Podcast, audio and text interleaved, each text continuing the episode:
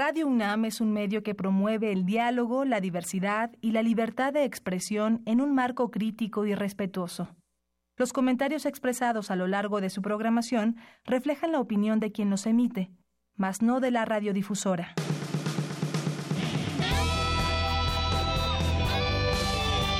Prisma RU. Relatamos al mundo.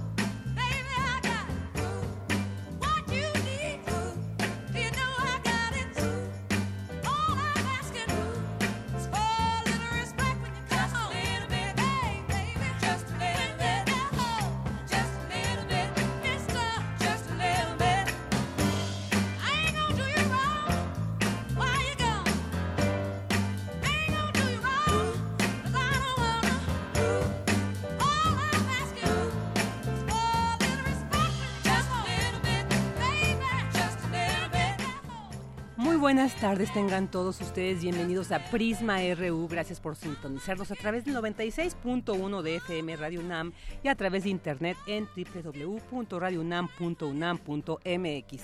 Soy Virginia Sánchez y en nombre de mi compañera Deyanira Morán y todo el equipo que hace posible esta transmisión, le damos la más cordial bienvenida. Estamos escuchando el fondo Respect de Aretha Franklin.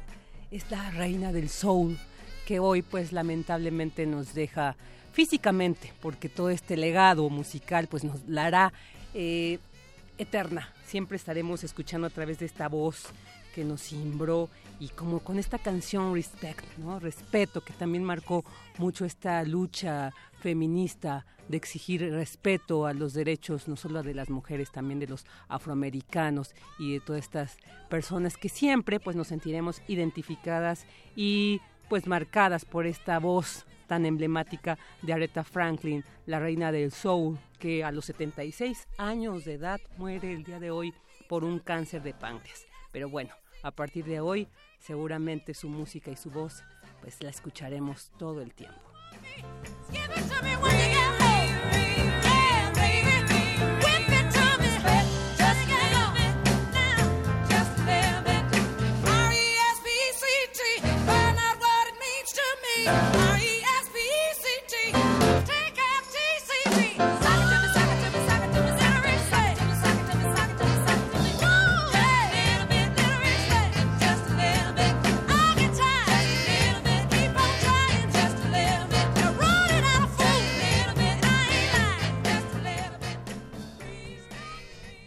Bueno, pues este jueves tendremos información sobre la contribución del movimiento de 1968 a la democratización del país.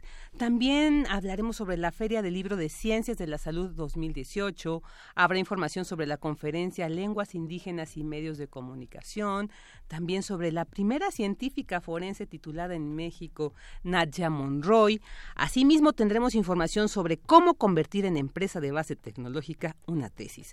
En la sección de cultura se platicará con Claudio Silleruelo, organizador del Festival de Cine Contemporáneo Black Canvas. En entrevista platicaremos con Fabricio Mejía y su libro sobre el 68. También tendremos a Edna Campos Tenorio para que nos hable sobre el Festival Macabro. Y también estará Cecilia Montemayor, quien nos compartirá detalles sobre la presentación del libro disco de las canciones de Julián Carrillo. También los jueves, como los jueves, tendremos a Hugo Huitrón que nos hablará sobre el contenido de este día que sale este día de la Gaceta UNAM, la sección Diversa Versión y Cinemaedro. Quédese con nosotros. Relatamos al mundo. Relatamos al mundo.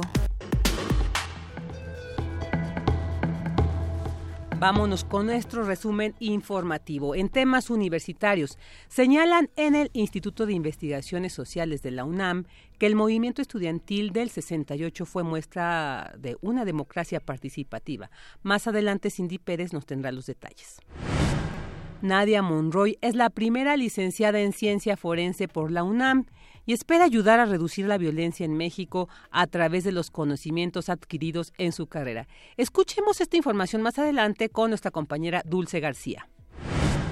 Inauguran la tercera Feria del Libro de Ciencias de la Salud 2018 en el antiguo Palacio de Minería. Mi compañera Cristina Godínez nos tendrá toda la información.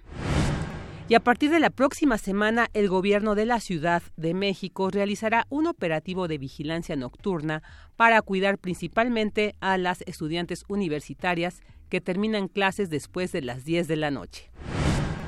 En temas nacionales, a pesar de presumir apoyo en ciencia, el gobierno de Enrique Peña Nieto no cumplió su promesa de campaña de llegar al 1% de inversión, quedándose en solo un 0.54%.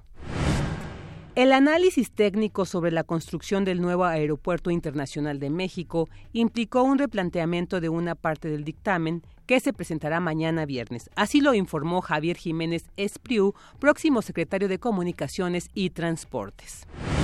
El gobernador Javier Corral acusó al canciller mexicano Luis Videgaray de frenar la detención y extradición del exmandatario de Chihuahua, César Duarte y la Procuraduría General de la República cumplimentó en una prisión federal una nueva orden de aprehensión contra Jesús Méndez Vargas, el Chango Méndez, jefe de la familia michoacana, quien ya había perdido su juicio de extradición a Estados Unidos. Integrantes del partido Acción Nacional apresuraron los procesos de expulsión contra 69 militantes que habrían apoyado a otros partidos políticos. Citibanamex perdió en definitiva el litigio para cobrar una deuda de 6.745 millones de pesos a Oceanografía. Y una ordeña un ducto de Pemex en las inmediaciones de la colonia Villas del Sol en el municipio de Villagrán provocó una explosión y fuego en la línea que conecta de la refinería de Salamanca a la de Tula. Un total de 135 casas dañadas y dos muertos fue el saldo que dejó la fuerte precipitación que se registró ayer miércoles en el Estado de México. Y un sismo de 4.9 grados de magnitud se registró esta mañana a 24 kilómetros al noroeste de Río Grande, Oaxaca, así lo informó el Servicio Sismológico Nacional. Y en temas de economía, el Banco de México advirtió de la posibilidad que la política económica de la nueva administración podría generar más inflación y una fuerte desaceleración, riesgo que preocupa que pudiera darse de manera simultánea. Walmart de México anunció que iniciará la primera etapa de operaciones de gasolineras en los estados de Tabasco, Nuevo León, Veracruz y Estado de México en las próximas semanas.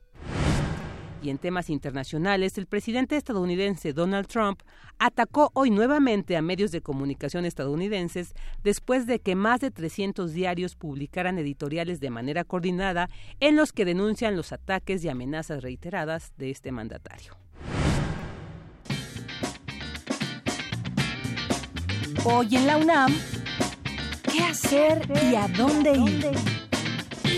Como parte del Foro Internacional de Cine en su edición número 38, se proyectará la cinta Que tenga un buen día, del animador y director de cine de origen chino, Liu Yan. Esta historia aborda las travesías que debe sortear un joven enamorado para conseguir dinero y salvar la cirugía de su prometida, robando así un millón de yuanes a su propio jefe. Las noticias del hurto llegan rápido a la ciudad y, en el transcurso de la noche, todos están buscando el dinero y al joven ladrón. La función es hoy a las 16, 18 y 20 horas en la sala Julio Bracho del Centro Cultural Universitario. Te invitamos a la presentación del libro El inframundo de los antiguos mayas, del doctor en estudios mesoamericanos Roberto Romero Sandoval, quien ha basado sus líneas de investigación en la cultura, religión, historia e iconografía maya. Asiste hoy a las 17 horas al edificio Adolfo Sánchez Velázquez del anexo de la Facultad de Filosofía y Letras. El programa de Civilidad y Convivencia Universitarias convoca a los alumnos del Colegio de Ciencias y Humanidades y de la Escuela Nacional Preparatoria a participar en su taller Convive, donde conocerás cómo llevarte mejor y valorar a tus compañeros y compañeras, además de ayudarte a romper con estereotipos y reconocer tus derechos y deberes como alumno universitario. Atrévete al cambio. Consulta la programación en www.dgoae.unam.mx o envía un correo electrónico a talleresconvive.gmail.com. Se entregará constancia de participación con valor curricular.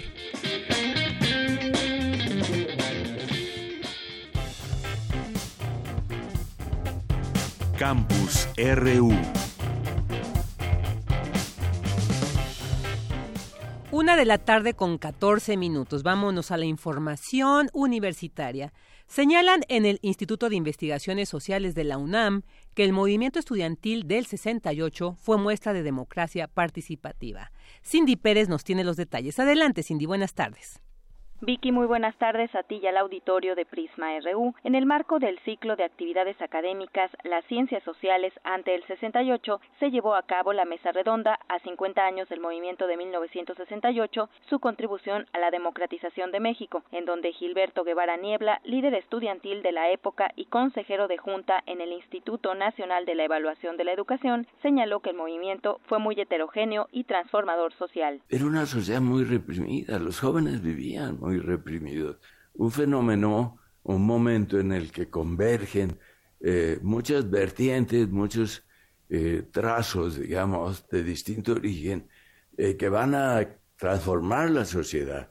La píldora, por ejemplo, y el efecto que trajo para la liberación de las relaciones sexuales, cambios en la familia, el divorcio comenzaba a, ser más frecuente, digamos, este, el fenómeno, por ejemplo, eh, del ecologismo coincidió también con, en el tiempo, con 68. Afortunadamente la vertiente política dominó hasta el 2 de octubre y hasta el final del movimiento en diciembre. Por su parte, Ira de Gortari, participante e investigador del Instituto de Investigaciones Sociales de la UNAM, dijo que el 68 fue una muestra de democracia participativa. Al interior de decidir con todas las dificultades, el rumbo del movimiento, con todas las dificultades que dice. Porque estaba organizado en base a comités de lucha por cada escuela, había representantes, se discutía largas noches interminables, yo me acuerdo salía a las 5 o 6 de la mañana, en fin, pero, pero había ese intento, ese intento de participación un poco parlamentaria, yo diría, entre comillas, evidentemente era una manera de conocernos entre varios y también era itinerante, es decir, tenía, no solo se hacía en el casco Santo Tomás y en la Escuela de Medicina, en Ciudad Universitaria, en la Escuela, en la Facultad de Medicina, en fin, había todo este asunto que me parece que es importante pensando como perspectiva. Por otro lado, visto a distancia, pues el pliego petitorio, pues es visto ahora, pues es realmente reacción tan brutal del poder público, bueno, era donde decir, era la desaparición de la, la Federación de Estudiantes Técnicos Politécnicos, el muro que era un organismo anticomunista de la UNAM, indemnización a los estudiantes heridos, escarcelación de estudiantes detenidos, desaparición del cuerpo de granaderos, la derogación del artículo 145 que se refirió en julio y la renuncia del general Cueto, jefe de la policía. Eso era todo. Entonces, la reacción resulta, bueno, donde se da que la atmósfera absolutamente negra, o sea, no, no era posible pedir nada, eso era imposible. Entonces, esto hay que tenerlo claro. Vicky, sin duda, el movimiento estudiantil seguirá analizándose desde distintos puntos de vista e interpretaciones. Hasta aquí mi reporte. Muy buenas tardes. Buenas tardes, Cindy. Así es, yo creo que vamos a seguir teniendo mucha información respecto a este análisis que se genera a 50 años del movimiento estudiantil de 1968. Ahora nos vamos con Nadia Monroy, primera licenciada en ciencia forense por la UNAM. Espera ayudar a reducir la violencia en México. Dulce García nos tiene información. Muy buenas tardes al auditorio de Prisma RU. Nadia Monroy Vite es la primera licenciada en ciencia forense de la UNAM, a través de lo cual busca cumplir con su compromiso con la sociedad, que es el de disminuir la violencia en México, y espera que con la aplicación de los conocimientos adquiridos por los licenciados en ciencia forense se contribuya a la prevención del delito, se comience a reducir la brecha que existe entre la ciencia y el derecho al momento de realizar una investigación de un hecho presuntamente constitutivo de delito, así como que el sistema de justicia de corte acusatorio tenga un fundamento científico al momento de realizar peritajes. Nadia decidió estudiar ciencia forense en la UNAM por el enfoque multidisciplinario que ofrece dicha carrera, aunque en un principio haya sido complicado para ella. Al principio fue complicado el acostumbrarme a que no, no tenía al principio tanta relación las disciplinas, sino que veíamos conocimientos generales de derecho, por ejemplo, veíamos conocimientos de medicina, veíamos de química y entonces teníamos que irnos adaptando a las materias. y la formación de cada uno era distinta porque algunos habían llevado estadística, otros no habían llevado estadística y en la carrera sí era muy importante. A mí el área que más me llamó la atención fue la parte de investigación, investigación en salud mental forense, es decir, esta interacción entre la ciencia forense y la salud mental, pero promoviendo la investigación para así entonces promover políticas que permitan reducir la violencia en México. Nadia Monroy forma parte de los primeros 13 titulados de la licenciatura en ciencia forense de la UNAM, la cual inició en 2013 en la Facultad de Medicina con el propósito de formar profesionales capaces de coordinar, dirigir y realizar investigaciones científicas de un hecho delictuoso por medio del estudio del material encontrado en el lugar de los hechos. Escuchemos qué significa para ella ser la primera mujer en haber obtenido el título en esa disciplina. Pero también sobre todo una gran responsabilidad, tanto con la licenciatura en ciencia forense como con la UNAM, de que realmente se hiciera un cambio ya una vez que los licenciados en ciencia forense egresaran, el aplicar todos nuestros conocimientos, el auxiliar a los órganos encargados de la administración y procuración de justicia, es una gran responsabilidad. Mi compromiso con la sociedad es realmente hacer un cambio entre el antes y el después del egreso de un licenciado en ciencia forense. Nadia Monroy recomienda a sus compañeros que cursan la carrera que investiguen más allá de las clases y que se acerquen a los especialistas en el área que les interese y comiencen a hacer prácticas desde antes para que se vayan encaminando en lo que quieren especializarse y que cuando egresen tengan mayor conocimiento y experiencia. Hasta aquí el reporte. Muy buenas tardes. Queremos escuchar tu voz. Nuestro teléfono en cabina es 55 36 43 39. Porque tu opinión es importante, síguenos en nuestras redes sociales, en Facebook como Prisma RU y en Twitter como arroba PrismaRU. Prisma RU. Relatamos al mundo. Ya estamos de regreso. Una disculpa, a veces nos ganan estas situaciones que la, salud a veces no alcanza a controlar. Eh, bueno, ser parte de la comunidad científica no es sencillo y más para una mujer. Aún hay resistencia para que ellas tengan mayor cabida en este sector. Ruth Salazar, en la diversa versión, nos habla de un caso significativo. Diversa versión, transitando al horizonte de la igualdad. ¿Qué tal Virginia, auditorio de Prisma RU? Buenas tardes. Aunque parezca que en la actualidad hombres y mujeres reciben la misma educación, no es así. Desde el nacimiento se marcan diferencias. Las mujeres en general no son apoyadas para realizar una carrera científica, aunque demuestren que tienen capacidad. Hablé con Antígona Segura, quien estudió física, una maestría en astronomía e hizo su doctorado en ciencias de la Tierra en la UNAM. Y su trabajo de investigación está enfocado al estudio de la astrobiología. Segura ha participado en los encuentros Quiero ser científica para fomentar la participación efectiva de niñas y mujeres en el ámbito científico. Compartir sus inquietudes acerca de cuál es el camino que ellas quisieran seguir para llegar a ser científicas, ¿no? Entonces, es una experiencia la verdad maravillosa esto que organizó el Centro Cultural España porque se les da a las niñas una breve reseña de lo que hace cada científica y las niñas eligen con qué científicas quieren hablar y entonces ellas llegan con preguntas, o sea, llegan con su cuaderno y preguntas ya hechas muy concretas, pues te preguntan de agujeros negros y otras cosas y, y bueno, a veces te encuentras eh, con niñas que, que tienen inquietudes que tú tenías también de niña, ¿no? O sea, yo quería estudiar biología, yo quería estudiar astronomía y ellas llegan así, ¿no? Yo, yo quiero estudiar esto y esto, pero no sé hacia dónde dirigirme, qué es lo mejor, entonces tú las ves contentas, las ves salir contentas y pues, digo, para mí como científica, convivir con estas niñas tan entusiastas, con tantas preguntas que hacen, ¿no? es una cosa, la verdad, maravillosa.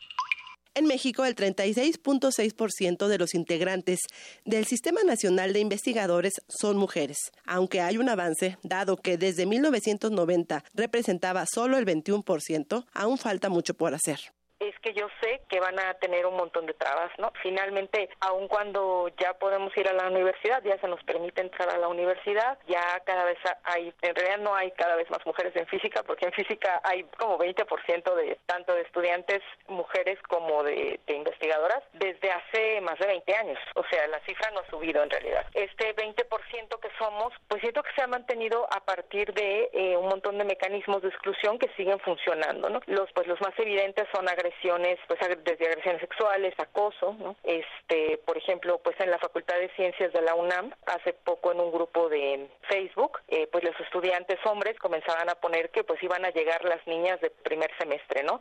Y hablaban de ellas de una manera pues muy, muy desagradable. Y cuando discutes con ellos y les dices, oigan, esta no es la forma de tratar a sus compañeras y de verlas, te discuten y te dicen que es una broma y que no importa, ¿no? Pero en realidad al final de cuentas, eh, cuando yo hablo con las chicas de, de la facultad, igual están las que te van a decir que pues no, ellas no ven nada, pero hay otras que sí claramente te dicen yo tuve que cambiar mi forma de vestir porque en el laboratorio eh, se me quedaban viendo los senos, por ejemplo, otra, otra compañera que se quedaron con su, con su trabajo, no, descalificándola totalmente de, de un trabajo que ella hizo, pues solamente porque ellos no, no sabían manejar sus emociones, ¿no? Entonces, este tipo de mecanismos siguen funcionando. Entonces, cuando hablo con las niñas es, es muy terrible en el sentido de que, por un lado, está la emoción de hacer ciencia, que uno quisiera que solo fuera eso, pero por otro lado está la realidad de que llegas y te topas con pues un montón de, de, pequeñas piedras de que se topan las menos, pero otras son, son estas piedritas que se van dejando en el camino que hacen de, de convertirte en científica pues una tarea de resistencia, ¿no? En la actualidad, las mujeres se siguen desarrollando más lentamente por diverso, algunos incluso violentos cuando se hacen las evaluaciones, pues los científicos te van a decir que ninguno de ellos es misógino, que ninguno de ellos es racista, etcétera. Pero sí tenemos una serie de prejuicios muy metidos, tan metidos que decimos que no los tenemos. Entonces, el hecho de que una persona se parezca a nosotros, y cuando hablo se parezca a nosotros, es que se parece al 80% del personal del instituto, que son hombres blancos, en donde yo trabajo es el peor para, para esto de la, de la equidad. Soy la única mujer en mi departamento, por ejemplo, ¿no? Hay dos departamentos de física que no tienen una sola mujer y no se ve que vayan a tener mujeres. Y tú hablas con, con ellos y te dicen que pues ellos están esperando que vengan las mujeres, pero no llegan, ¿no? Y claro, cuando tú hablas con las mujeres que han llegado ahí dicen ese es un infierno, pero ellos no ven ese infierno, ¿no? Porque la forma en que se hablan, la forma en que compiten, la forma en que en que se manejan, están tan acostumbrados a ella y no se dan cuenta lo violenta que puede resultar para otras personas. La realidad es que aún persiste la idea de que no tienen la capacidad intelectual y de que su rol social es criar a los hijos y hacer labores domésticas. Esa fue la justificación de una universidad de medicina de Japón para modificar los resultados de los exámenes de admisión para que ingresara un menor número de mujeres, según reveló una investigación periodística hace algunos días. Hay una encuesta que hizo el CIEG de la UNAM, el Centro de Investigación en Estudios de Género de la UNAM, que muy claramente muestra cómo las investigadoras de la UNAM que están solteras ocupan más o menos el mismo número de horas a la semana en labores de aseo y de cuidados que los hombres. Las investigadoras que están en pareja ocupan el doble de tiempo que los hombres que están en pareja en esas mismas actividades. Y tú piensas, bueno, esta es una mujer con doctorado, ¿no? Bueno, seguramente pues ya se liberó de todas estas cosas.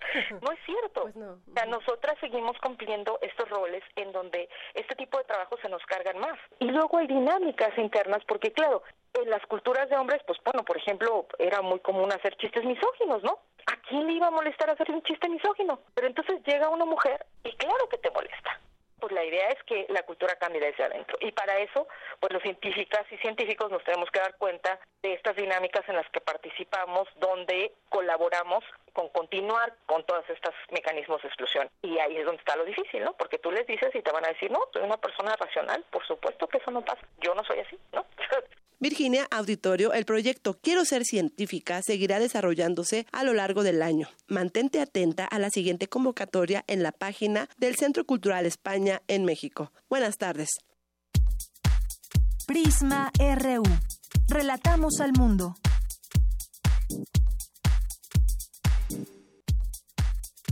Tu opinión es muy importante. Escríbenos al correo electrónico prisma.radiounam@gmail.com. Una de la tarde con 28 minutos, ya estamos aquí de regreso, Prisma RU. Y bueno, Julián Carrillo, seguramente han escuchado, de hecho, pues cabe señalar que uno de los espacios que engalana las instalaciones de nuestra radio UNAM es precisamente la sala Julián Carrillo. Bueno, pues él fue un gran compositor mexicano, eh, director de orquesta, violinista y una de sus grandes aportaciones por la que es considerado a nivel internacional uno de los pioneros del microtonalismo fue el desarrollar la teoría del sonido 13. Pero bueno, para conocer más sobre Julián Carrillo, pues tenemos en la línea a Cecilia Montemayor, musicóloga, quien nos va a platicar y nos va a invitar a la presentación de la antología Las canciones de Julián Carrillo. Vamos a, a ver de qué se trata esto. Muy buenas tardes, Cecilia. Muy buenas tardes, muchísimas gracias por la invitación a participar en este programa. Al contrario, muchas gracias a ti por compartirnos pues sobre esta antología de, de, tu creación. Cuéntanos, ¿por qué hacer este libro disco? Pues mira, eh, hay una situación particular que tiene Julián Carrillo. Julián Carrillo es un compositor mexicano que pues de alguna manera se sale un poquito del canon tradicional por precisamente su particular visión estética que él tenía y sus pues sus composiciones que hizo a lo largo de su vida. Yo me dedico desde hace muchos años, desde hace más de más de 20 años al estudio de la canción de arte mexicana de todos los tiempos y de todos los compositores.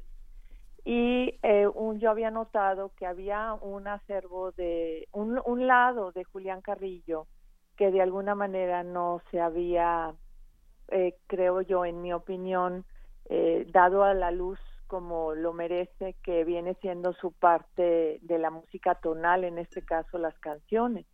La situación particular de Julián Carrillo es que muchas personas han oído hablar de él y inmediatamente lo, lo vinculan de, de, al, al, nombre de la teoría microtonal que él desarrolló, que se llama sonido 13, y yo a veces comento casi, casi como si fuera nombre y apellido. Julián Carrillo a el del sonido 3. No necesariamente han oído su música, no necesariamente conocen eh, su trayectoria, pero sí conocen eh, que él hizo ese sistema eh, microtonal. Pero también hizo mucha música para diferentes ensambles, para diferentes dotaciones musicales y también para voz, en un sistema tonal, o sea, tradicional, eh, previo a cuando ya dedicó de una cierta fecha en adelante toda su energía y todo su, su intelecto y su creatividad a, al desarrollo ya, de su nueva eh, técnica composicional microtonal llamada Sonido 13. Entonces lo que estamos abordando aquí en esta antología que se va a presentar en la Fonoteca Nacional el día de mañana a las 7 de la noche, a, los, a la cual están todos los radioescuchas invitados, es a conocer ese otro lado de Julián Carrillo, ese lado de, la, de, como compositor romántico, porque quien aborda eh, este tipo, este repertorio se da cuenta de la gran musicalidad que tiene, es un repertorio de gran factura, no es un repertorio para iniciados, requiere mucho dominio técnico tanto del cantante en que interpreta las canciones como del pianista en este caso que, que acompaña estas obras. Eh, son obras muy densas y requieren mucha técnica y también una autenticidad en, la, en el desarrollo y una musicalidad muy, muy, muy amplia para poderle hacer, por así decir, justicia a estas obras. ¿Cuántas canciones componen este este libro, este disco que, que estás presentando? Esta, esta antología libro-disco la componen eh, siete canciones. eh, podrías decir, bueno, pero a lo mejor hay otros compositores que tienen muchísimo más canciones. Y es cierto, pero a ver, eh, el repertorio o, un catálogo de, de obra no necesariamente se valora por qué tantas obras son, sino por el contenido o la calidad de las mismas. Él tiene, él hizo nada más un solo ciclo. Por ciclo, para quien no sabe, en la canción de arte, pues es un grupo de canciones que van juntas, que se tituló Dos romanzas con el con textos del poeta mexicano Luis G. Se llama Un cautivo beso y Aleluya. Son las dos canciones que conforman este único ciclo Aparte, compuso eh, cuatro canciones más en español y una canción en francés. Ese es su catálogo de obra de canción de arte del periodo romántico, es decir, en composición, en, estilo de composición tonal. En, en, microtonal tiene otras otras obras para voz y diferentes dotación. Okay. Quisiera preguntarte, Cecilia, precisamente digo, se me hace muy importante esto que tú planteas de hacer justicia, pues, al valor y legado de toda la obra de Julián Carrillo, no quedarnos, de hecho, como yo también lo presenté en esta aportación del Sonido 13, pero hay quienes, de hecho, pues sí, nos preguntamos, bueno, con más detalle para comprender, ¿qué es esto del Sonido 13? El Sonido 13 es, una, es un estilo composicional que aborda una estructura distinta desde el punto de vista acústico. O el, el, sistema tonal, o sea, las, eh, los sistemas musicales son como los lenguajes. O sea, tienen sus estructuras.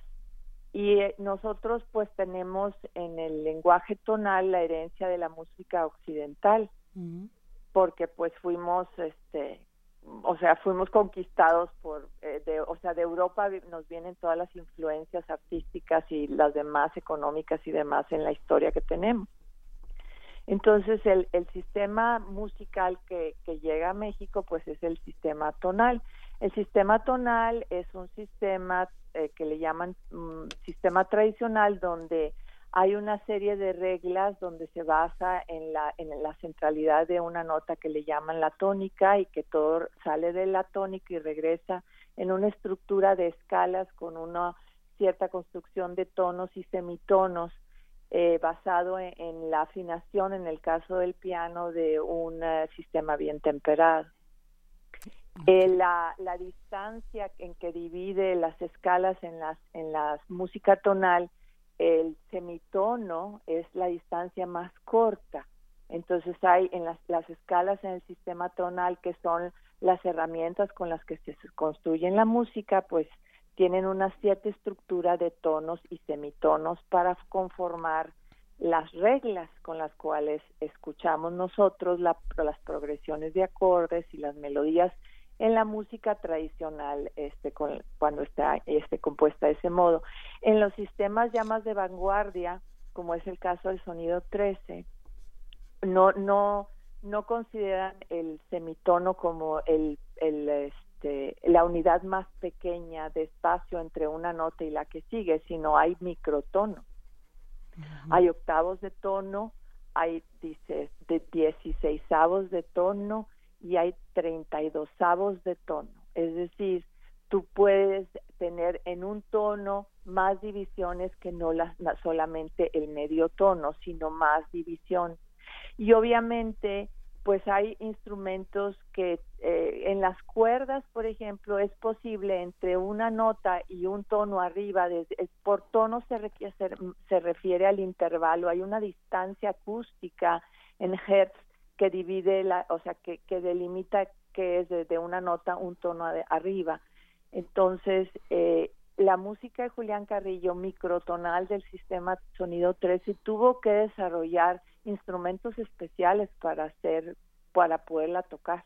Wow, qué interesante. Tanto guitarras como las, o sea, todas las los, los, los violines, los los chelos, los pianos, o sea, los pianos hubo una feria en París donde este eh, por medio del gobierno de México se llevaron los los pianos, se le llamaban los pianos metamorfoseados, porque sufrieron una transformación para poder serles posibles a esos instrumentos tocar otras divisiones, digamos, otros sonidos que están eh, más cerquita entre un sonido y el vecino hablando de una distancia de un tono. Entonces, cuando tú escuchas esa música, no te es familiar. La música microtonal es ajena a lo que habitualmente nos, nos rodea, porque estamos acostumbrados a escuchar música, la, toda la música popular, pues está en, en el sistema tonal. Es como una manera, una receta de cómo se construye eh, la música. Usan ciertos ingredientes que son las escalas y hay ciertas progresiones que son las las este, digamos que sostienen toda la armonía musical y eso es lo que al, al oído del que no está acostumbrado eh, más que escuchar lo que nos rodea pues le es familiar inmediatamente si pusiese se pusiese alguna obra de Julián Carrillo de, sus, de su repertorio microtonal, inmediatamente el oído detecta esto no es lo que estoy acostumbrado a escuchar, estoy escuchando un, un moverse de una nota a otra que pudiese parecer como hasta disonancia, como si se estuviera desafinado. Y en este caso no es desafinación porque no se están siguiendo esas reglas, se están siguiendo otras. Perfecto, no, pues una gran aportación que amplió y, enriqueció este sistema musical, Cecilia, y pues esto nos hace todavía más atractivo para no quedarnos, como dices tú ahí, en esta teoría del sonido 13 y conocer más de este grandioso eh, autor, ¿no? De este grandioso compositor. sí, porque como que eh, como que la gente piensa en Julián Carrillo y piensa nada más, ah, las obras esas que las escucho y no, no me son familiares, las obras esas que que se necesitan instrumentos especiales para ser tocadas. Las obras, las obras esas que no, no se pueden leer como estoy acostumbrada a leerlas, tengo que aprender a leer de otra manera porque la notación musical del sistema tonal no, me, no le sirve a Julián Carrillo para escribir sus composiciones, tuvo que abordar inclusive una nueva forma de escribir. Y pues qué mejor que esta antología. Cecilia, pues para cerrar esta interesante entrevista, ¿dónde se podrá conseguir este libro disco, las canciones de Julián Carrillo?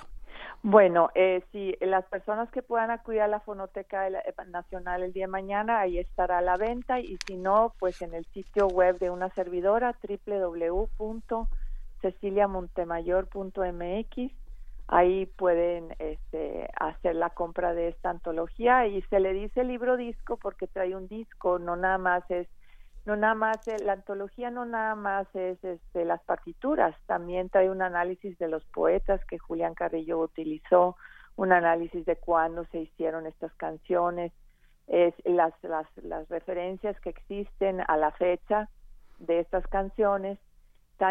está la antología traducida al inglés porque es parte del trabajo que yo hago de que la, la canción de arte de México salga de las fronteras y sea interpretada en otras latitudes del mundo por personas, eh, por cantantes o que sea escuchada por personas que les interese el tema de la canción de arte de México y que no necesariamente estén en el país. Entonces está en inglés, español y el disco pues eh, tiene dos partes. Una parte es, es, donde estoy yo cantando las canciones porque es mi propuesta estética, ah, es como yo pienso que deberían de ser interpretadas. Claro, y también una parte de apoyo para el cantante que las quiere estudiar, donde está nada más la versión de piano, por, porque a veces se hace difícil encontrar un pianista acompañante que nos pueda ayudar sobre todo con un repertorio tan complicado para el pianista como son estas canciones. Claro, no, pues ahí está Cecilia, qué gran aportación y pues estaremos ahí disfrutando de esta antología. Muchísimas gracias Cecilia Montemayor, autora también del libro disco Las canciones de Julián Carrillo. Te agradecemos mucho y estaremos al pendiente de esta presentación.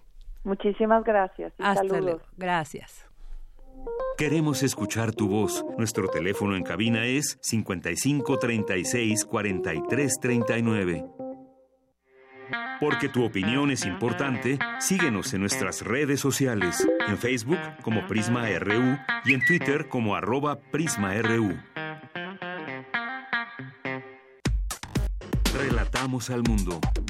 Relatamos al mundo. Ya estamos de regreso nuevamente aquí, una de la tarde con 42 minutos y pues tenemos un invitado muy especial aquí que nos acompaña este día. Eh, Fabricio León Mejía, que nos viene a platicar. Fabricio Mejía Madrid.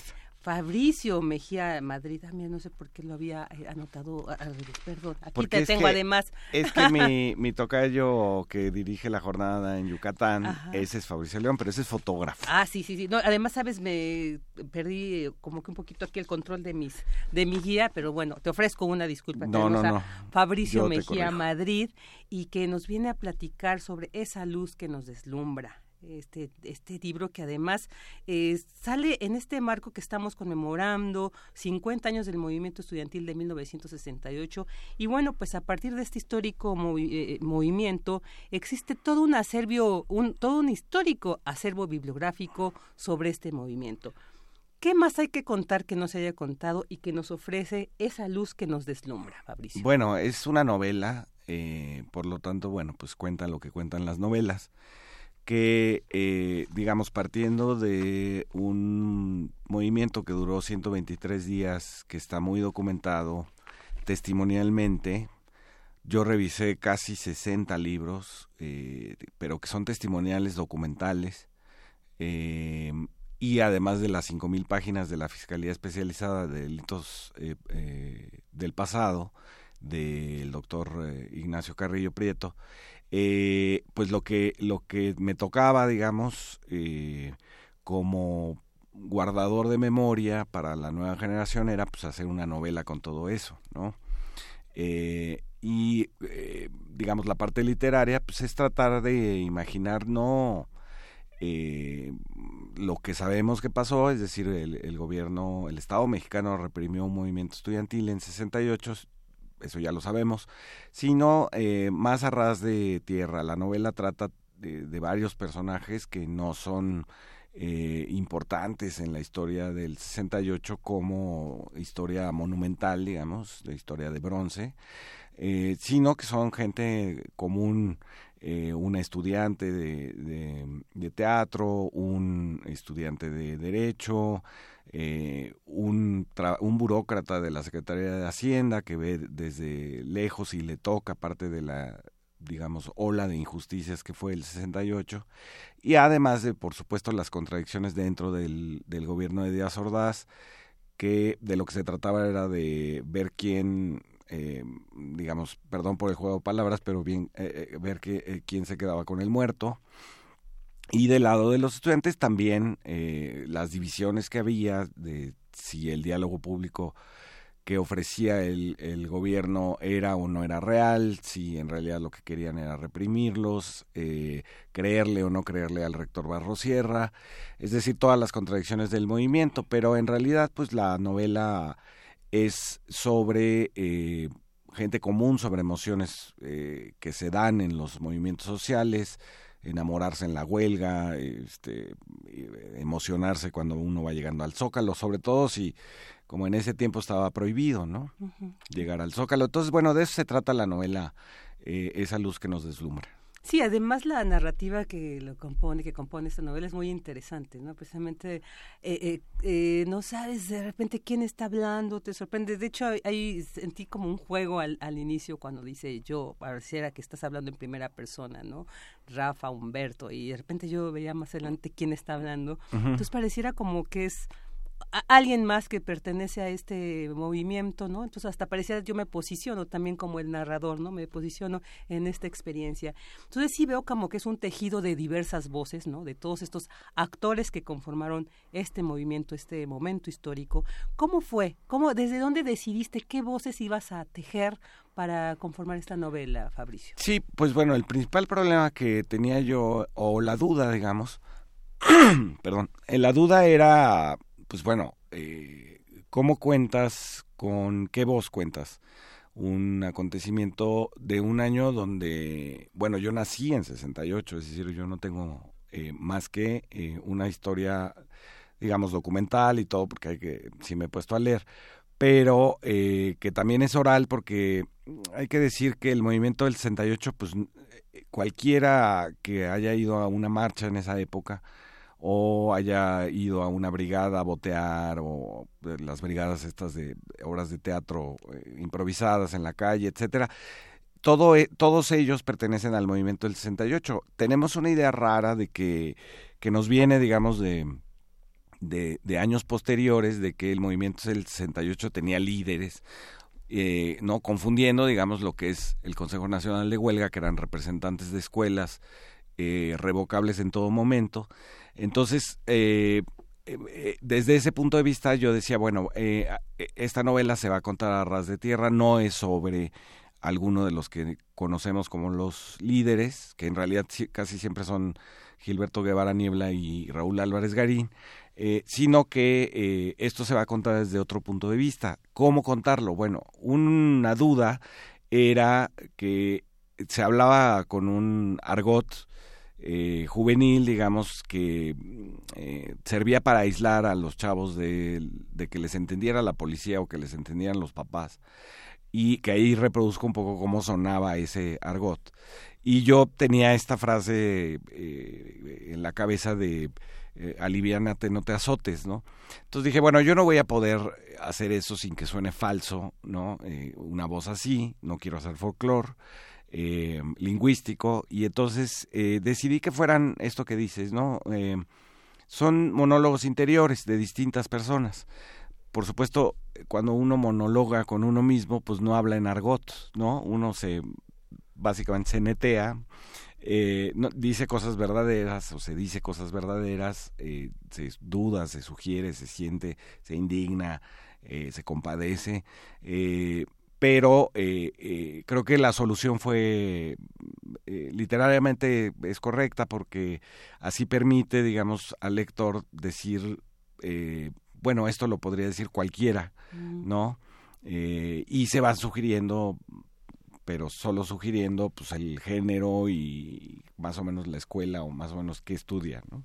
Y además, pues sí, vas mencionando a muchos de estos, si bien no son los, eh, digamos, protagonistas de la novela, sí los mencionas. Sí. Eh, ¿No? Así, así forman, porque forman parte. Forman parte, sí. Y algo también muy interesante es precisamente esto que dices, me gustó mucho, cómo de repente nos ubicas en esas historias personales particulares, ¿no? O sea, que de alguna manera se vivían. O sea, todo este, esta, este momento histórico eh, también está, digamos, pues forman parte de historias eh, particulares, individuales, como esta es la posible eh, seducción. Entonces de repente te clavas y de repente nos jalas como de, bueno, pero estamos hablando en este contexto, ¿no? O sea, Exacto. como, entonces es- es- este juego es muy interesante, yo creo que pues es parte de estas grandes aportaciones que haces de cómo se pasa, puedes tú, o sea, un, un momento histórico está conformado por una historia general, ¿no? De, masiva, pero también por historias individuales, por historias. Exacto, y en realidad el, el, el, el choque eh, no es entre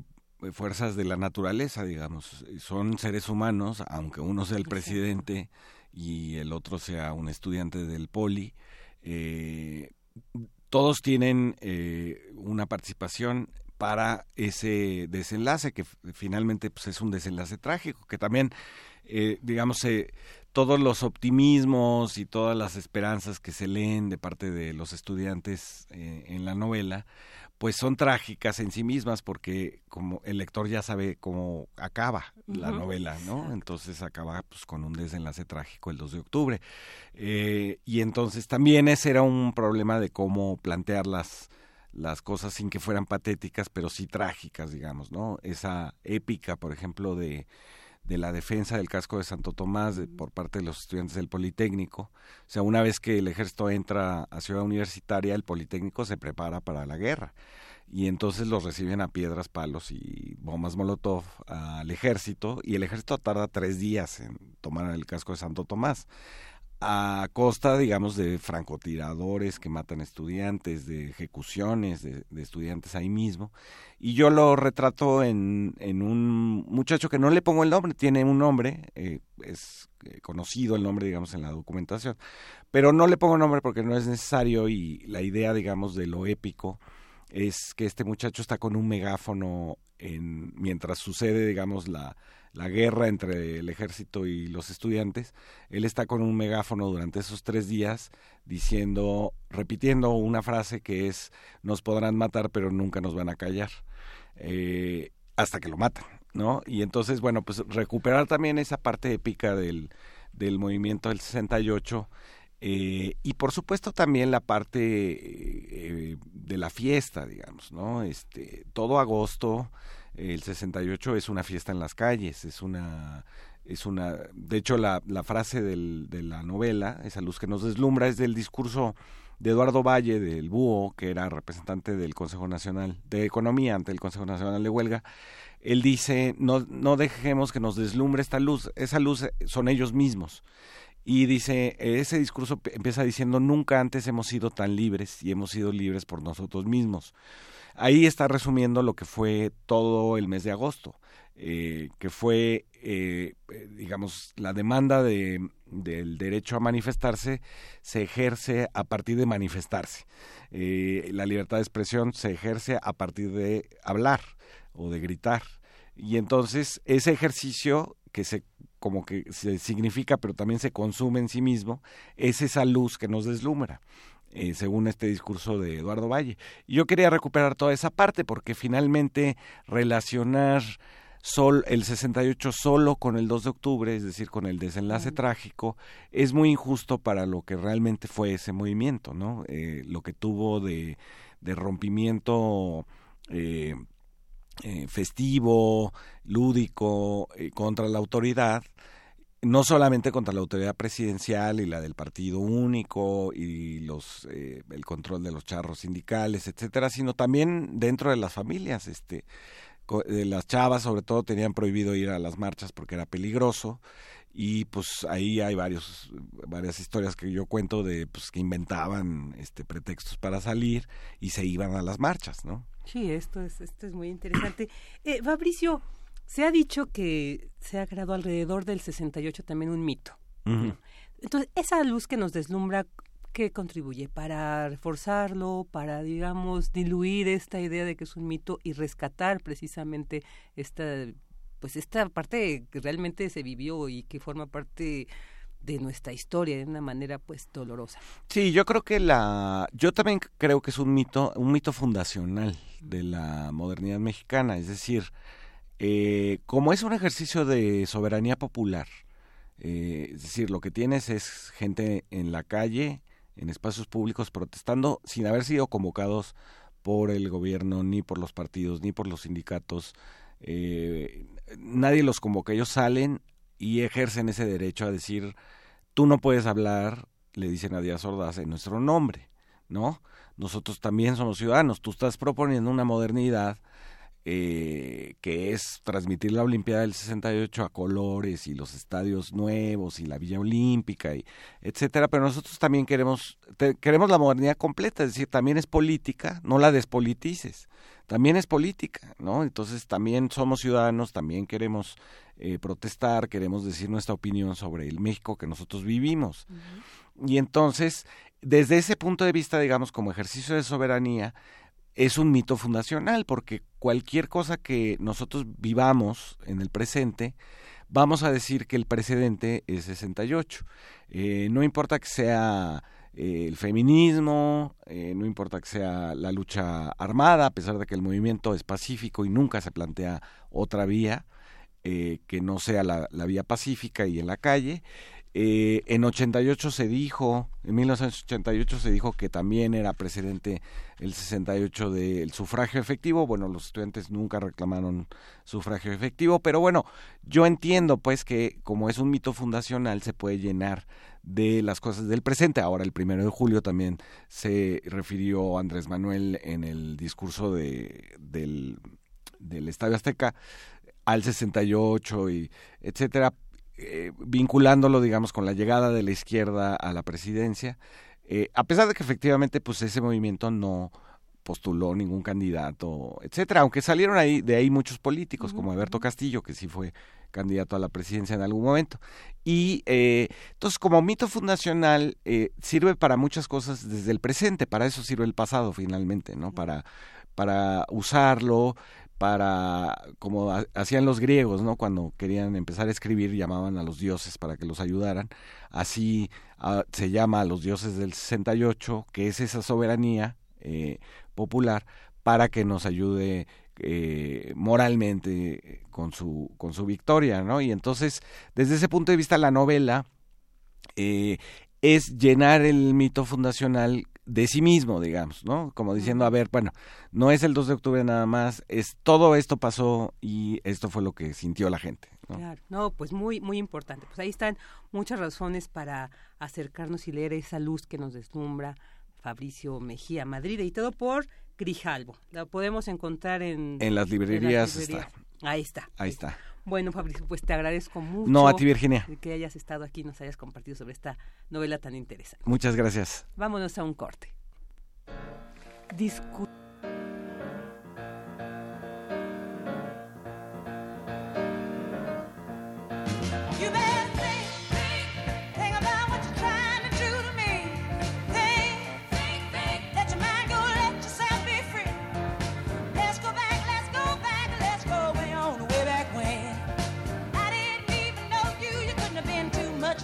I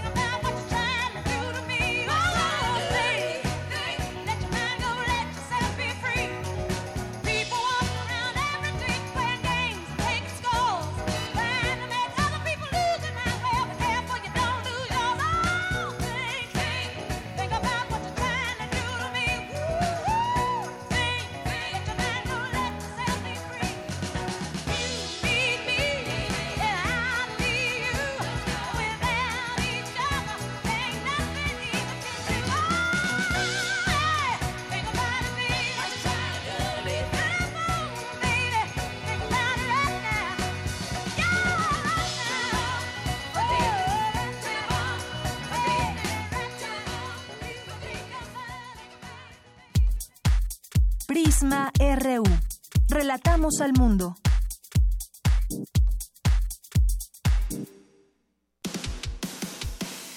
Dejar huella en cada aula de la UNAM es un deber de un verdadero Puma.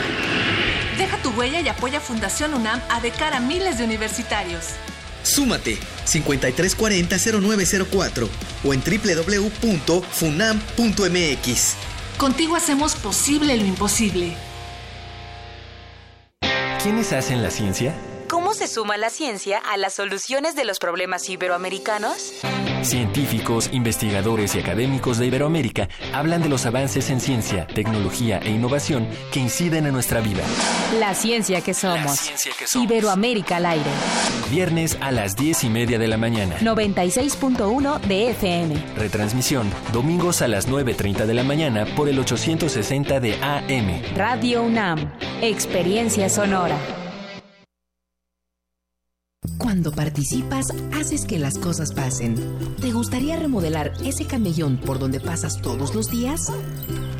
¿Qué tal un centro recreativo para niñas y niños? ¿O esa cancha descuidada, hacerla todo un estadio de fútbol? Vecinas, vecinos y tú ya propusieron estas y más ideas. Sal a opinar este 2 de septiembre por el proyecto que más te guste y enchula tu colonia. Con participación todo funciona. Instituto Electoral Ciudad de México.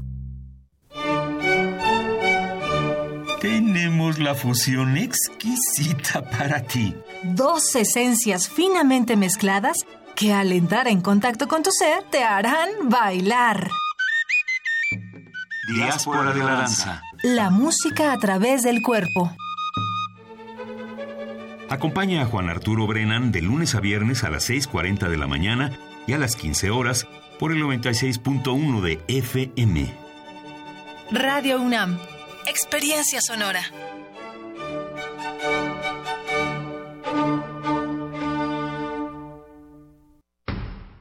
El rito comienza en el escenario.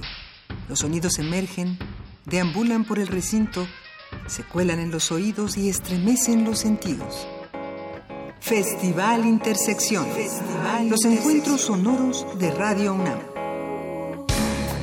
Todos los viernes a las 21 horas en vivo desde la sala Julián Carrillo. Escúchalos a través del 96.1 de FM, www.radiounam.unam.mx o ven a Adolfo Prieto 133 Colonia del Valle, cerca del Metrobús Amores. La entrada es libre.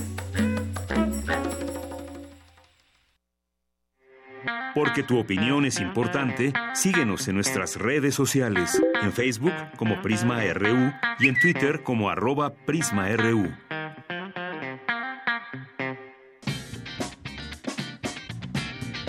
Mañana en la UNAM, ¿qué hacer y a dónde ir?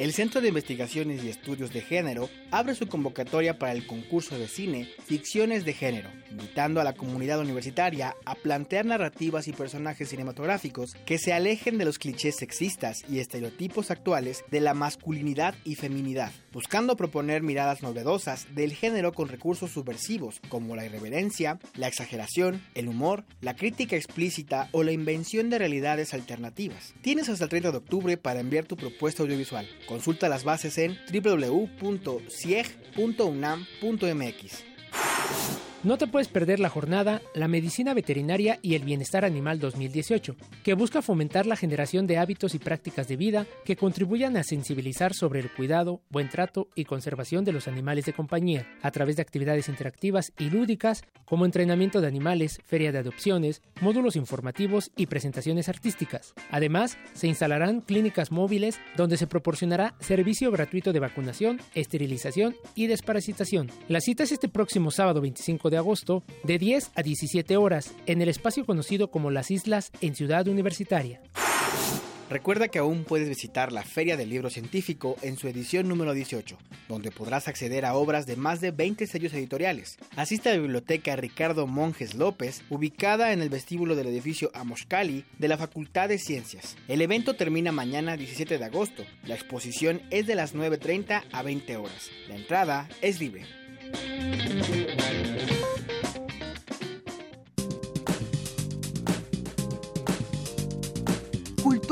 RU. Dos de la tarde con cinco minutos y ya estamos en nuestra sección de cultura con nuestra querida Tamara Quiroz.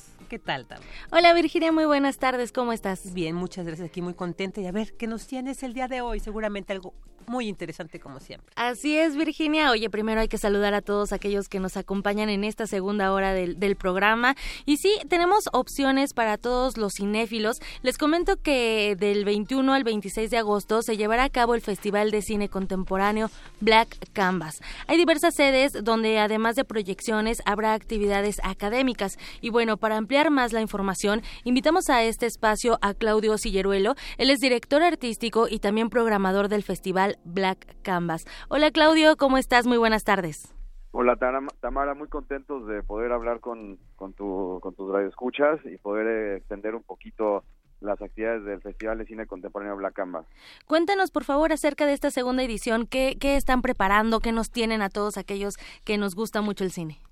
Bueno, tenemos eh, 120 películas de 51 países diferentes, eh, las que podemos encontrar divididas en 10 secciones dos eh, secciones competitivas, la competencia mexicana de cortometraje y la competencia internacional de cortos, en donde encontramos 14 en la nacional y 19 en la internacional, cortometrajes en donde de manera intuitiva y con ciertas búsquedas personales estos jóvenes cineastas han encontrado eh, narraciones muy particulares para acercarse a este formato tan libre y y, particular como es el cortometraje. Ok, y en donde también podemos expresar diversos temas, que también es lo interesante, Claudio.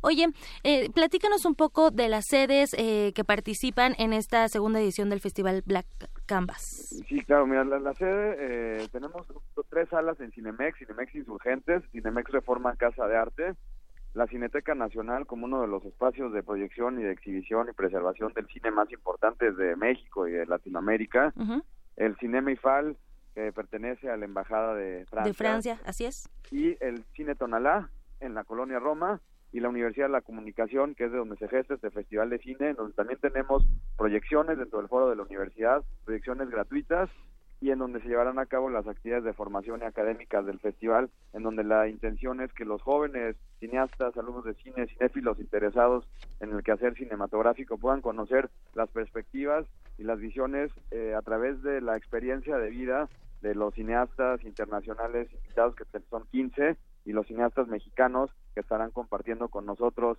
también sus experiencias como eh, cineastas emergentes que son celebrados en México y en otras partes del mundo.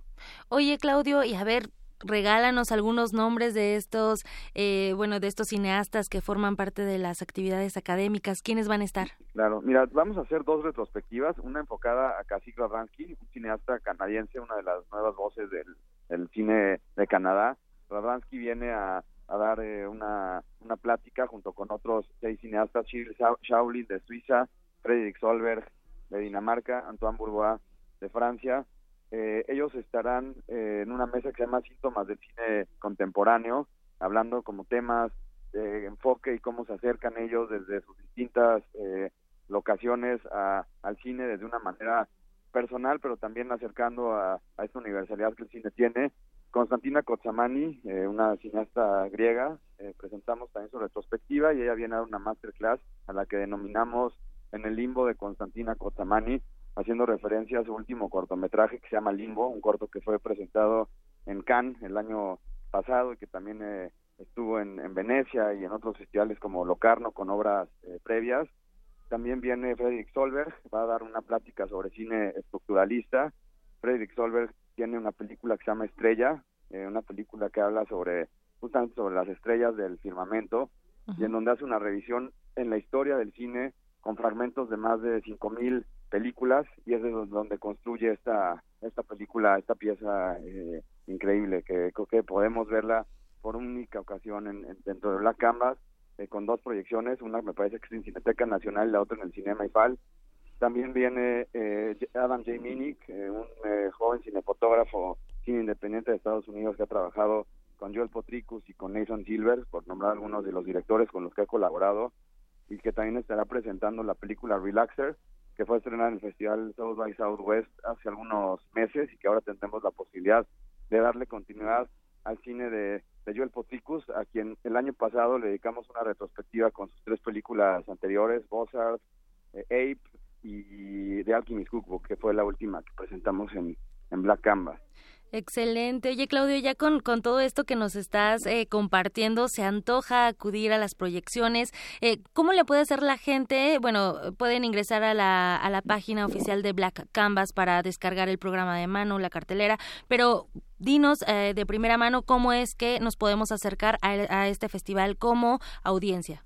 Mira, yo creo que en principio sí es meterse a la página, el mundo de, de Black Canvas dentro de la web, creo que es muy presente. Tenemos una página eh, que es lúdica, en la que se puede navegar de manera amigable, encontrar todas las sinopsis, las fichas técnicas, los trailers, los horarios, y a partir de eso y navegando entre las 10 secciones que te mencionaba anteriormente, podemos encontrar las películas que son de cineastas más jóvenes, las películas de cineastas emergentes, las de los maestros del cine, eh, las películas que tienen a lo mejor un enfoque político, social o antropológico, películas de género, directores como Sean Sono con nueva película Tokyo Vampire Hotel, o eh, la serie francesa de Cadar de Ben Cantet y Bruno Forzati. Eh, bueno, tenemos una, eh, son 120 películas que creo que todas son eh, buenísimas. Ahí depender un poco del gusto del, del, del público, de los jóvenes que quieran acercarse a estas intenciones cinematográficas de vanguardia y los cinéfilos eh, consumados que conocen la trayectoria de directores como Kim Kyuk, eh, estaremos presentando su también su última película, eh, Hong Sang-soo con Grass y bueno, son eh, yo creo que es eso, empezar a navegar por la por la web de Ajá. Black Canvas y decidir qué es lo que queremos eh, ver. Así Eh, es. Son funciones todos los días a partir de las bueno, del de- miércoles 22 al sábado 25, las actividades de la extensión del Canvas, que son las actividades de formación, son gratuitas. Eh, creo que el día lo podemos organizar yendo a las masterclasses de 10 de la mañana a 12 del día, de 12 del día a 2 de la tarde, y después de eso irnos al cine a ver películas con cuatro o cinco funciones diarias en cada sede. Excelente, son seis días totalmente cinéfil- cinéfilos, 120 filmes provenientes de 51 países eh, en las categorías internacional y también mexicana. Bueno, ya nos mencionaste las sedes y creo que es importante también acercarnos a las páginas oficiales para saber eh, más de este festival, un festival organizado por la Universidad de la Comunicación, donde también impartes ahí clases de cine, Claudio Silleruelo. Sí, correcto. Ahí, está, ahí damos clases de cine y coordinamos la licenciatura de, de cine en la universidad. Excelente, bueno, pues muchísimas gracias por conversar con nosotros, por compartir con nuestro auditorio esta información y bueno, es, es la segunda edición de este festival, pero esperemos que vengan muchísimas más. Muchísimas gracias por acompañarnos, Claudio Silleruelo. Gracias a ti, Tamara. Nos vemos en el Black Canvas. Claro que sí, hasta luego. Hasta luego. Bueno, Virginia, ahí está una opción para los cinéfilos. Y bueno, en otra información, el próximo sábado el Palacio de Bellas Artes será la sede de un viaje sonoro con tintes tradicionales de Japón. Y bueno, Luis Nava nos tiene la información.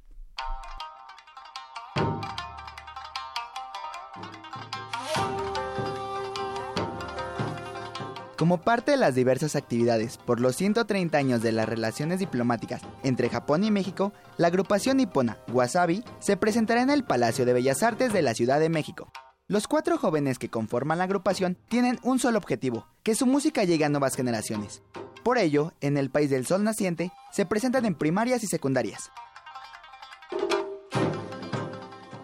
Cuando escuchamos la palabra wasabi, es inevitable pensar en el picante que acompaña al sushi. Sin embargo, Hiromu Motonaga, quien toca el shakuhachi, una flauta japonesa usada por seguidores del budismo para un ritual de meditación, comenta que el nombre está conformado por wa, que significa Japón, y sabi tiene una interpretación como la mejor parte de la canción. Así que, a decir de sus integrantes, wasabi es la mejor parte de Japón. Conversamos con Tomoyuki Yamagata, agregado cultural de la Embajada de Japón en México, quien nos platicó acerca de la primera presentación de este grupo en tierras mexicanas. La mayoría son piezas compuestas por el grupo, que ellos hacen sesiones de improvisación, ahí escriben sus canciones y tienen un, un toque muy, muy japonés, pero con el ritmo muy dinámico y, y también eh, creo que va, va a tocar algunas piezas de canciones tradicionales mexicanas. Y asimismo quiero destacar que es un grupo conformado por cuatro músicos, sin embargo va a traer dos, dos o tres técnicos de iluminación y sonido, así que eh, el sonido va a eh, ser espectacular, al mismo tiempo haciendo juego con iluminación, haciendo interacciones con la gente, así que este concierto va a ser más que un concierto, va a ser un, un show musical. Lo que define a la música de Wasabi es una fusión entre instrumentos tradicionales japoneses con ritmos de jazz, de rock, K-pop y electrónica, conformando un sonido único. Así que si te interesa conocer más de este concepto musical, te informamos que el concierto se llevará a cabo el 18 de agosto en el Palacio de Bellas Artes a las 19 horas.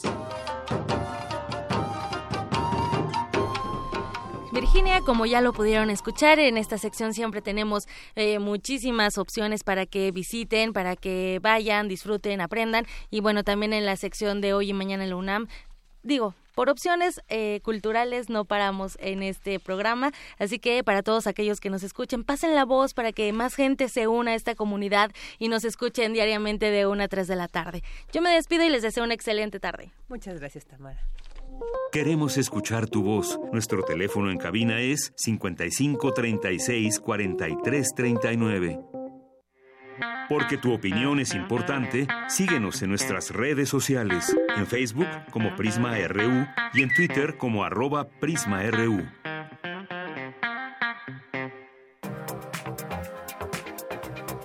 Internacional RU.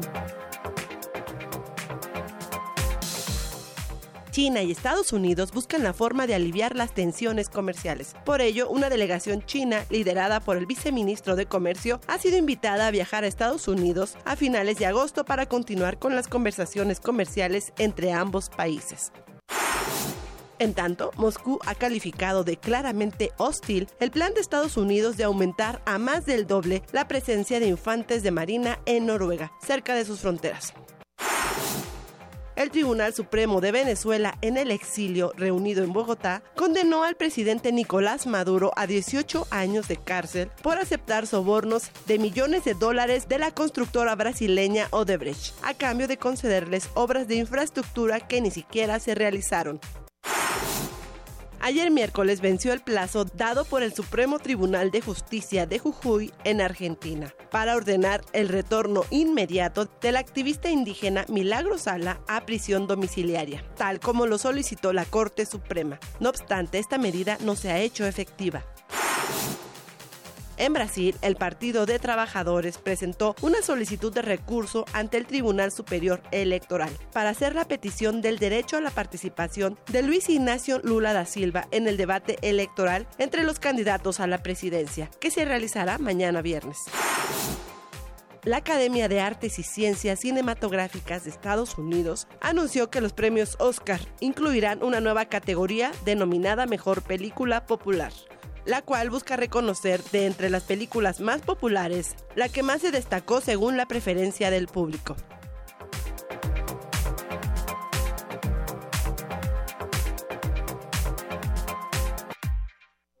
Queremos escuchar tu voz. Nuestro teléfono en cabina es 55 36 43 39.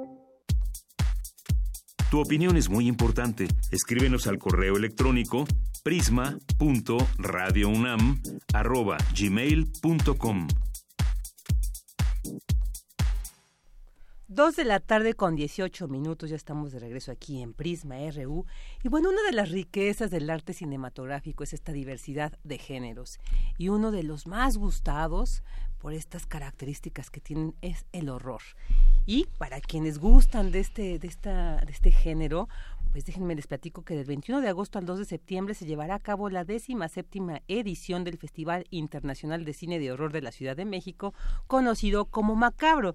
Y para conocer más sobre la programación y todos los detalles de este festival, Hoy nos acompaña aquí en el estudio Edna Campos Tenorio, directora y fundadora de este festival. ¿Qué tal, Edna? Bienvenida, muchas gracias por estar aquí. Hola, muchas gracias por, por eh, darme este espacio y bueno, para platicar de, Macabro con, todos ustedes.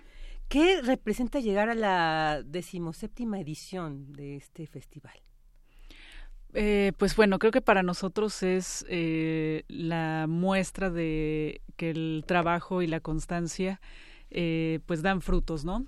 Es un festival que creo que está más que posicionado en el circuito de festivales en México y en el circuito de festivales de cine género ya en el mundo, ¿no? Y eh, pues bueno, esto no ha sido más que el estar insistiendo cada año en una programación eh, novedosa, en una programación que eh, apuesta por los directores emergentes de este género, tanto mexicanos como latinoamericanos, como de otros países, que, eh, bueno, no nada más eh, son de Estados Unidos, como, bueno, mucha gente pues identifica el, el terror, ¿no? O de Japón, como eh, pues más recientemente se le ha identificado, ¿no? Sino que es eh, en todo el mundo se hace cine de, de terror y cada cada región tiene su, su sabor, ¿no? Edna, quisiera preguntarte cómo distinguir a veces el terror del suspenso. Bueno, el terror definitivamente apuesta por el miedo, ¿no? Eh, es, es el elemento con el que trabaja este género y el suspenso pues es más bien la expectativa, ¿no? El mantenernos a la expectativa. Entonces, de alguna manera el suspenso eh, podemos encontrarlo hasta en una comedia, ¿no? Eh, sin embargo, bueno, pues hay grandes, grandes películas de suspenso. eh, por ejemplo, bueno, la gran parte de la obra de Alfred Hitchcock está es, es una de las muestras más grandes de lo que es el cine de suspenso, ¿no? Entonces, sí, creo que ahí es donde vendría la diferencia, ¿no? El miedo es la parte con la que trabaja el terror, el, el género de terror, y eh, el suspenso, pues bueno, es, Claro. es busca crear la expectativa, ¿no? Ahí está el miedo y hay quienes gustan mucho de esta, esta emoción, de, del- del terror, del miedo de estar ahí en la butaca de, con esta emoción. Y en esta programación, ¿qué vamos a encontrar? Bueno, este año eh, tenemos un- una programación muy equilibrada entre lo que son los clásicos eh, y películas de culto y el cine de terror contemporáneo. Eh, este año eh, vamos a homenajear eh, la película Lucarda, eh, que es una de las películas mexicanas de terror más importantes. es una película también de culto. Y este año, como decía yo, cumple 40 años. Eh, vamos a homenajear a Tina Romero, que es la actriz que encarna a Lucarda. Vamos a hacer un par de exhibiciones especiales de la película y vamos a eh, presentar un libro que es conmemorativo y que, bueno, tiene tanto textos sobre la película, sobre la importancia de la película, sobre el contexto en el que se hizo eh, esta película. Eh, y que también tiene imágenes, algunas imágenes inéditas sobre la película y el guion que iba a ser para la continuación de Lucarda, que se llama Alucarda regresa de la tumba. Entonces, para nosotros sí es una celebración muy importante y creo que, que va a ser uno de los eventos más eh, es- esperados por la gente de Macabro. Por otro lado, tenemos la visita de Mick Garris, que es eh, el creador de la serie Masters of Horror y uno de los cineastas que más ha adaptado a Stephen King tanto a la televisión como al cine.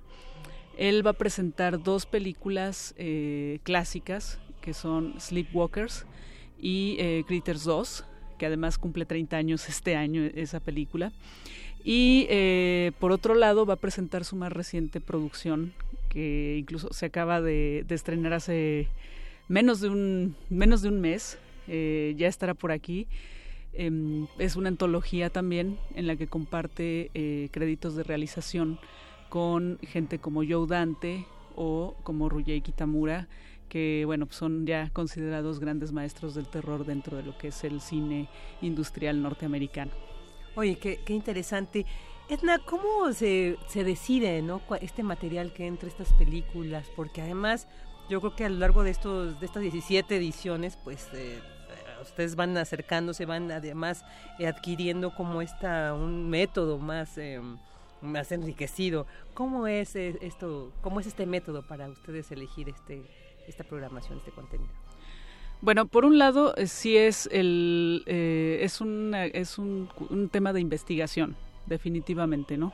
El estar en contacto directo con lo que se está eh, produciendo actualmente, el ver cómo hacia dónde va el género, que de repente tiene momentos bajos y de repente llega a, a alcanzar momentos eh, muy altos en cuanto a lo que es la producción y la calidad del mismo Y por otro lado, bueno, el, estar pendiente de estas efemérides, de estas eh, celebraciones, que también es algo muy, muy importante para todos los fans del género, ¿no? Entonces, eh, y al mismo tiempo no ser, eh, darle una vuelta a las mismas efemérides, ¿no? No nada más presentar las, las pues ahora sí que las películas como de que, ah, bueno, cumpleaños a Lucarda y la vamos a pasar, ¿no? no, sino hacer como eh, todo un evento cinematográfico y que la gente tenga realmente una experiencia diferente al, al acudir al festival, ¿no? Entonces, por ejemplo, también tenemos eh, dentro de este, de este, de la programación de esta edición, tenemos un eh, ciclo dedicado a películas de género que se hicieron, mejor dicho, que se estrenaron en el 68. Eh, es, vamos, estamos como en, el contexto de que fue hace 50 años y lo importante que fue el año de 1968 para pues la cultura occidental, para la sociedad también. Eh, y dijimos, bueno, en ese año también se estrenaron películas muy importantes que además son clave dentro del cine de género, como es La Noche de los Muertos Vivientes o como es eh, Barbarella, que bueno, no es tanto una película de terror, pues una película de culto que tiene que ver con el cine fantástico, ¿no? Claro, y ahorita que dices esto de cine de culto, precisamente en este género de, del terror hay muchas películas, ¿no? Este, consideradas así. ¿Cómo es que se le puede eh, denominar hacia una película de culto? En este caso de, de, este género del terror? Bueno, una película de culto generalmente es la que eh, empieza a formar, digamos, una comunidad de seguidores y eh, que empiezan a buscarla y a generar toda una eh, situación, digamos, cultural alrededor de la misma. Anteriormente eran muy difíciles de conseguir. Como que tenía esa característica también de que se habían exhibido en determinado momento, a lo mejor no habían tenido una exhibición, este, vamos, masiva, ¿no? Pero que empezaron a generar eh, seguidores. Eh, digamos que uno de los ejemplos más grandes que hay es Star Wars, ¿no? que se convirtió en una película de culto, aun cuando es completamente asequible, ¿no? Pero hay toda una legión de fans que le tienen una especial eh, aprecio a, la película, ¿no? Y que se visten como los, los eh, protagonistas, vamos, como los personajes. Lo mismo sucede, por ejemplo, con Alucarda, ¿no? En este caso, bueno, Alucarda eh, se estrenó, tuvo un estreno realmente eh, discreto, estuvo en pocos cines en, en su momento, em, fue muy despreciada, La crítica la deshizo en su momento y eh, con el tiempo empezó la gente a buscar a Lucarda, ¿no? Y, porque existía una película de terror así con estas características y el personaje es eh, inolvidable, ¿no? O sea, e, es icónico y eso pues es lo que ha hecho que, que Alucarda se vuelva eh, una película de culto, ¿no? En el, en el género de terror. En el mundo también es muy, muy buscada, ¿no? Incluso creo que más que en México. ¡Ay, qué, interesante! Pues ahí está esta oportunidad también para acercarnos a estas películas, ¿no? históricas, trascendentales en, el género del, del horror. Eh, ¿Dónde se va a estar presentando este festival? Inauguramos el 21 de agosto, el próximo martes 21 de agosto, en eh, el Teatro de la Ciudad de Esperanza Iris. Eh, con la película Nightmare Cinema, eh, con la que tendremos la presencia ahí de, de Mick Garris. Y eh, posteriormente, pues tendremos exhibiciones en la Cineteca Nacional, en el Cinematógrafo del Chopo, en la Casa del Cine, en el archivo, en la, el Museo Archivo de la Fotografía, en el Museo de la Luz, en la Casa Refugio Citlaltépetl, en los faros, en los cinco faros que hay en la periferia de la ciudad, en otros cineclubes eh, como el Circo Volador, estaremos también en eh, el Javier Villaurrutia, que está en la en la eh, glorieta de insurgentes y bueno todavía hay, hay, varias sedes más las cuales pueden consultar en nuestra página de internet macabro.mx Okay. Esto también pueden entrar de cualquier edad. Digo, mi hijo tiene seis años y le encanta el terror, pero yo sé que a veces hay estas restricciones en, en las salas. Pero sí habrá algunas proyecciones en las que puedan entrar menores de edad o si está estipulado mayores. Hay películas que sí, definitivamente pueden ver todo el mundo y hay otras que solamente de 18 para arriba. Y que no esté preparado para... Y que no estén preparados. Bueno, pero es cuando mejor lo mejor se disfruta, ¿no? Cuando más se disfruta, cuando... Eh, en, edades en las que uno todavía es más inocente. Oye, ¿y solamente en la Ciudad de México va a estar o esto? Después se va a algunos eh, estados. Eh, por ejemplo, bueno, tendremos funciones posteriormente en Puebla. visitamos otro festival que se hace también aquí en México, que se hace en Guanajuato, que es el Festival Aurora. Ahí tenemos un intercambio con ellos de programación y en sí, bueno, hay, hay algunos planes ya que muy pronto daremos a conocer eh, sobre de, de, por dónde va, va a andar Macabro eh, una vez terminado el, el, el, festival aquí en la ciudad. Oye, ¿y desde que inició se llama así Macabro? Así es. ¿Y quién, quién decidió este nombre? Por qué? Yo.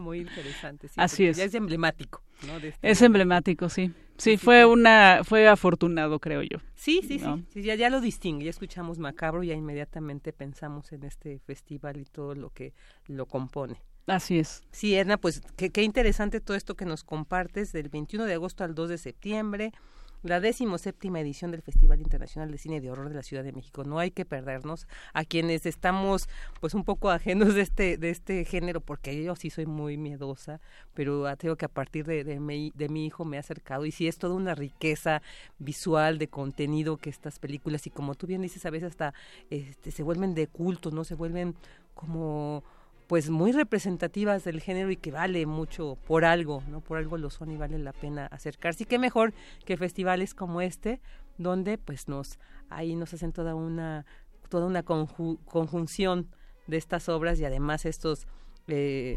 estos reconocimientos, ¿no? Que se les hace a estos grandes, a, estos grandes creadores y participantes de este cine de terror. Así bueno, Edna, pues muchas gracias, Edna Campos Tenorio, nos acompañó este, este jueves aquí en Prisma RU. Muchas gracias. Muchas gracias a ustedes. Hasta luego.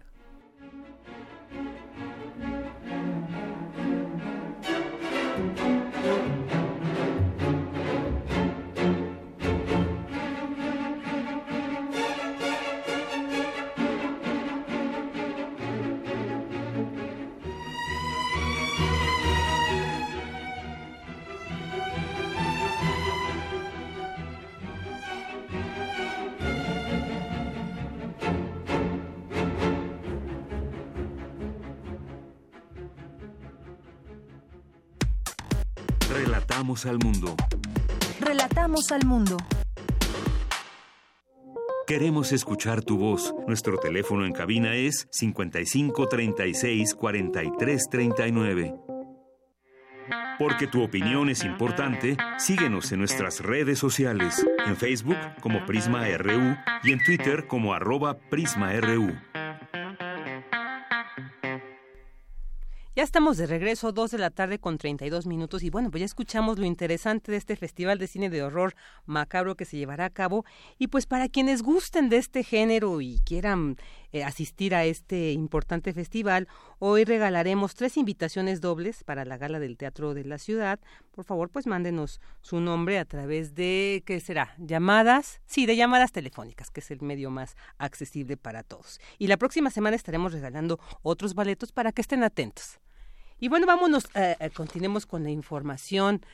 Hoy se inauguró la Feria del Libro de la Salud 2018 en el antiguo Palacio de Minería, que contó con la participación del ex rector José Narro Robles. Nuestra compañera Cristina Godínez nos tiene los detalles. Adelante, Cristina. Vicky, auditorio de Prisma RU, buenas tardes. Para acercar a los alumnos académicos, estudiosos y profesionales o interesados en el tema de la salud, la Facultad de Medicina organiza cada año desde hace tres esta Feria del Libro. El maestro David Flores Macías, coordinador de la Feria del Libro de Ciencias de la Salud 2018, nos habla de su objetivo. El objetivo de la feria es acercar a los alumnos académicos y profesionales de ciencias de la salud al mundo editorial especializado en el área con el fin de apoyar actividades de educación, investigación y difusión de la cultura. Además de este objetivo, la feria permite la coexistencia en este espacio maravilloso a lectores, autores y editores especializados en ciencias de la salud, además de fomentar la convivencia interdisciplinaria y transdisciplinaria entre los diferentes actores del área de la salud, enfermeros, psicólogos, químicos, físicos, ingenieros, abogados, trabajadores sociales, odontólogos, veterinarios, médicos, entre otros. Además de la venta y presentación de libros y revistas, habrá un amplio programa cultural y académico, como la conferencia inaugural a cargo del secretario de Salud, José Narro Robles, quien aprovechó para dar la bienvenida a los alumnos de nuevo ingreso en la carrera de medicina y les habló de la importancia de la salud. La salud es un derecho, uno de los derechos humanos fundamentales.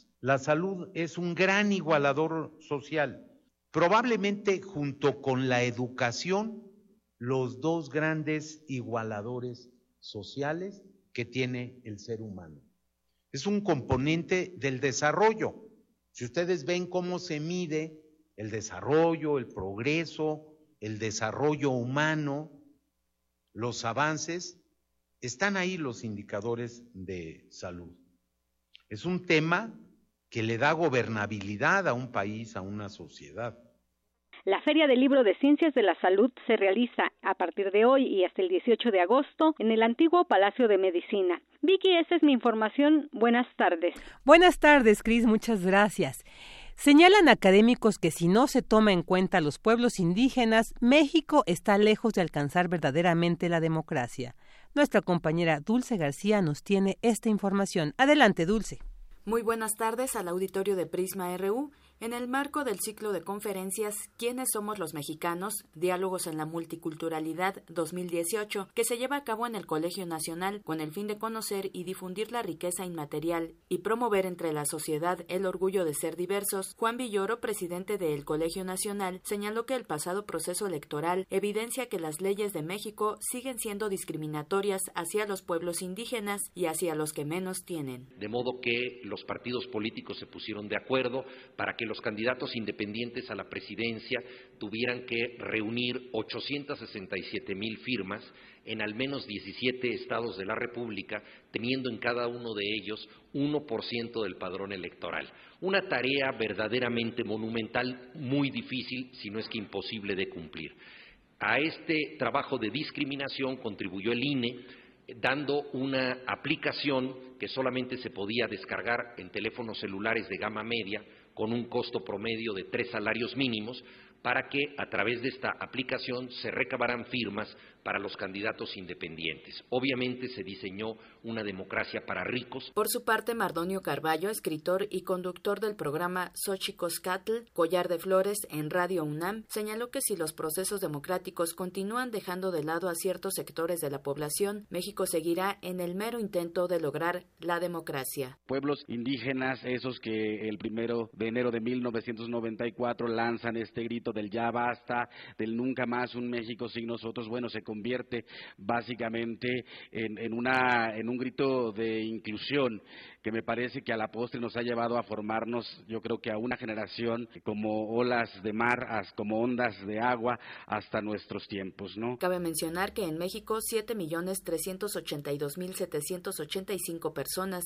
de tres años y más hablan alguna lengua indígena. Las más habladas son náhuatl, maya y setzal, de acuerdo con datos del Instituto Nacional de Estadística y Geografía. Hasta aquí el reporte. Muy buenas tardes. Muy buenas tardes, Dulce. Y bueno, este quiero recordarles de estas tres invitaciones dobles que tenemos para ustedes para la gala del Festival de Cine de Horror Macabro en el Teatro de la Ciudad para que nos marquen al 55 36 43 39.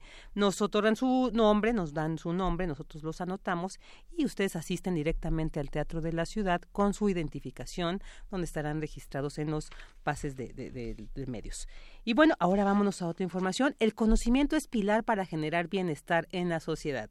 Cindy Pérez nos tiene esta información. Adelante, Cindy. ¿Qué tal, Vicky? Muy buenas tardes. ¿Cómo estás? Te saludo con mucho gusto. En años recientes, las áreas de biotecnología e innovación han tenido un crecimiento exponencial. Muchos de los países han transitado a una economía de conocimiento, y es que fomentar la vinculación entre la ciencia con los sectores productivos permite generar beneficios. Ante este panorama se llevó a cabo en el Instituto de Ingeniería de la UNAM la conferencia Convierte tu tesis de maestría o doctorado en una empresa de base tecnológica, en donde Candy Flores Gracia, doctora en Ciencias Biomédicas por la UNAM, reveló que al año se gradúan 5.111 personas en el doctorado. En todas las áreas, ¿no? O sea, estamos hablando ciencias sociales, ciencias exactas, etcétera. 5.111. Pero el mayor problema es, pues está padre que graduemos 5.111, pero ¿en qué van a trabajar?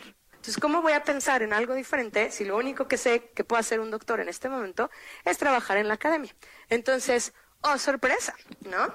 El problema, es muy feo lo que voy a decir, perdónenme, pero ¿cuántas plazas para académicos e investigadores creen que hay al año en México? Exactamente el mismo número de académicos e investigadores que mueren el año anterior. O sea, no existe. ¿No?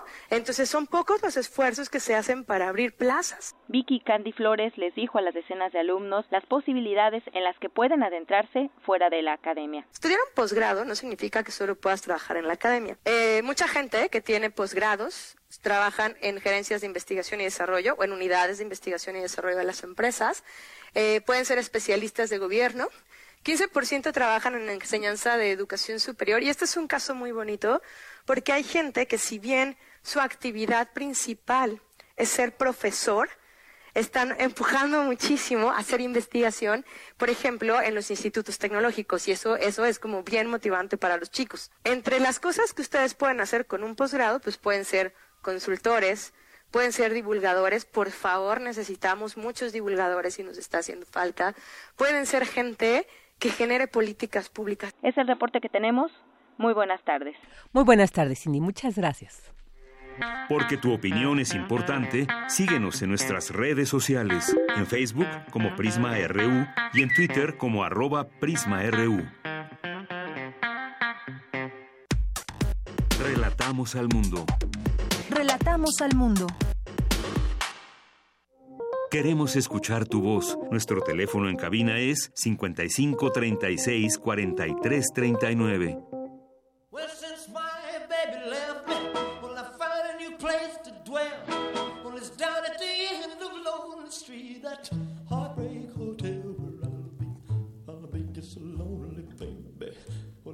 so lonely. I'll be just so lonely, I could die. Crowded, you still can find some room for broken-hearted lovers to cry there in the gloom. Dos de la tarde con 42 minutos y un día como hoy, pero de 1977, falleció Elvis Presley, conocido como el rey del rock and roll. Estamos escuchando Heartbreak Hotel. Been so long on the street, they'll never, they'll never look back and think it's so, think it's so lonely, baby. Well, they're so lonely, well, they're so lonely, they could die. Well, if your baby leaves you, you got a tale to tell. Well, just take a walk down lonely street to Heartbreak Hotel, where you will be, where you will so lonely, baby. Well, you'll be lonely. You'll be so lonely you could die.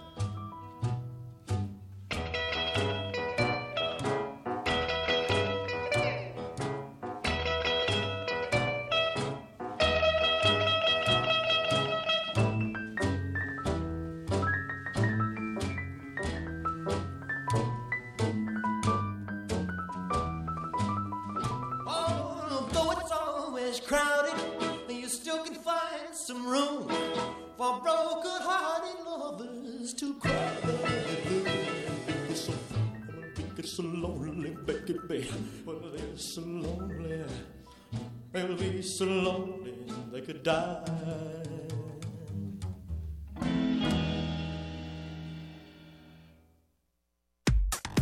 Relatamos al mundo. Relatamos al mundo. Porque tu opinión es importante, síguenos en nuestras redes sociales, en Facebook como Prisma RU y en Twitter como arroba PrismaRU.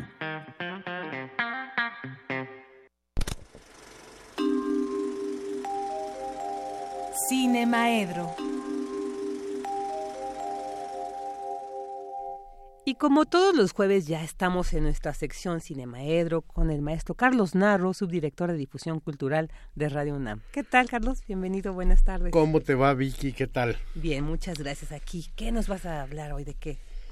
Pues de lo que había quedado desde semanas atrás y que por los acontecimientos y lo corto del tiempo terminaba yo hablando de otras cosas.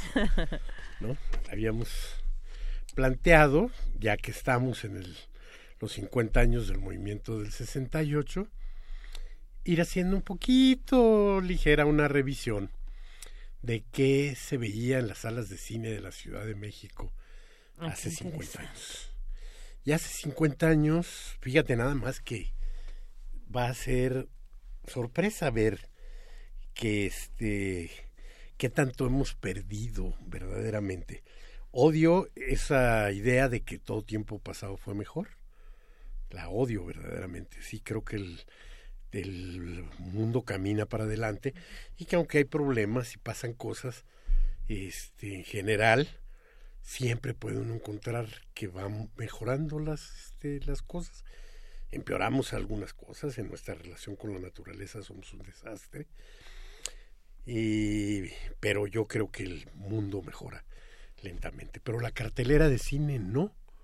La cartelera de cine no mejora y no mejora porque, bueno, pues como lo hemos comentado en otras ocasiones, el cine norteamericano, y no el mejor de los cines norteamericanos, avasalla las pantallas nacionales de una manera que es prácticamente insolente. ¿no? Hace algunas semanas nos encontramos un, una película que ocupaba el 96% de las pantallas cinematográficas.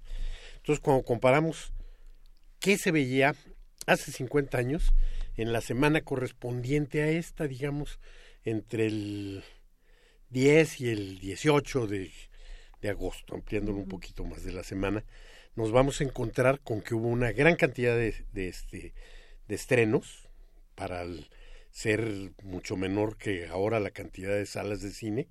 Es sorprendente porque vamos a encontrar que este perdón, es que me baso en el libro del maestro Jorge Ayala Blanco, en el que y, y hecho con María Luisa Amador en sus carteleras cinematográficas hechas por décadas. Entonces, en la en la década en la en la década de los 60 buscamos las fichas de estas semanas en el en el 68 y nos encontramos una buena proporción de cine mexicano, una proporción de cinematografías distintas a la norteamericana. Y entonces, por ejemplo, en esa semana se estrenaron El Bandido Negro, película norteamericana, Novias Impacientes, una película de Miguel M. Delgado con este Tere Velázquez, Miguel M. Delgado, quizá el mejor de los eh, directores de, de las películas de Cantinflas. Costa de Esqueletos, una película inglesa. Flint, Misión Insólita, una película de espías este, interesante además. Se me hiela la sangre, norteamericana.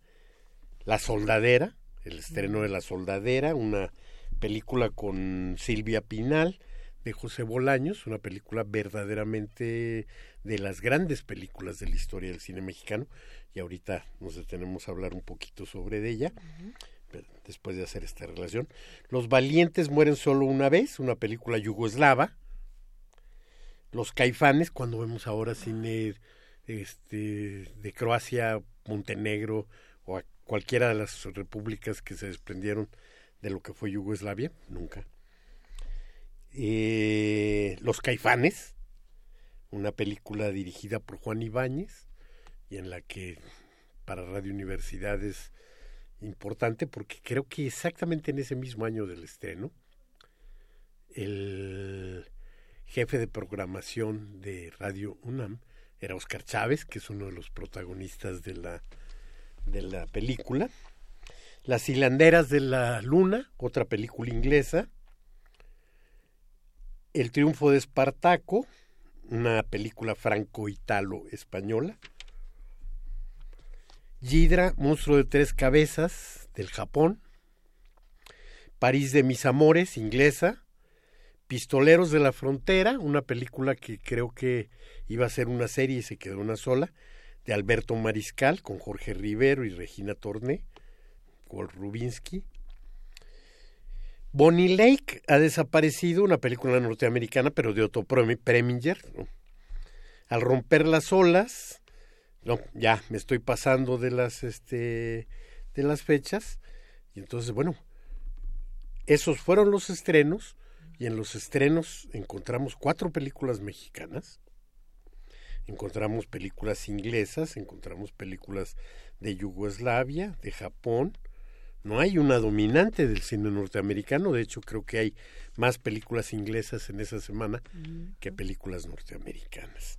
Entonces ahí sí me pone de pronto a reflexionar qué pasó que finalmente terminamos por entregarles el, cine mexicano al, cine norteamericano, ¿qué pasó? Que dejamos que se volviera un este un monopolio.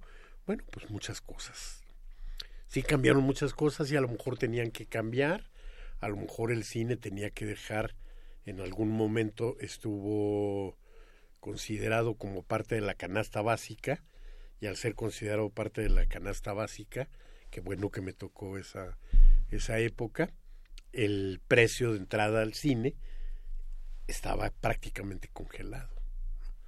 Entonces, durante muchos años veíamos cine por tres pesos, luego los empezaron a abrir los cines de lujo, el cine de las Américas lo, remodelan, ya cobraban cuatro pesos, pero seguía siendo parte de la este, canasta básica.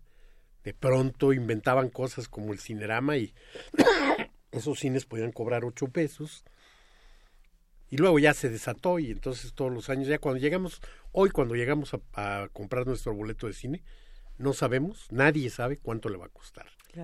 No porque no hay ya un este un verdadero control. Entonces llegas y pagas 50 pesos y a la semana siguiente ya pagas 56 y luego 65 y ya nunca sabemos cuánto es lo que este lo que cuesta.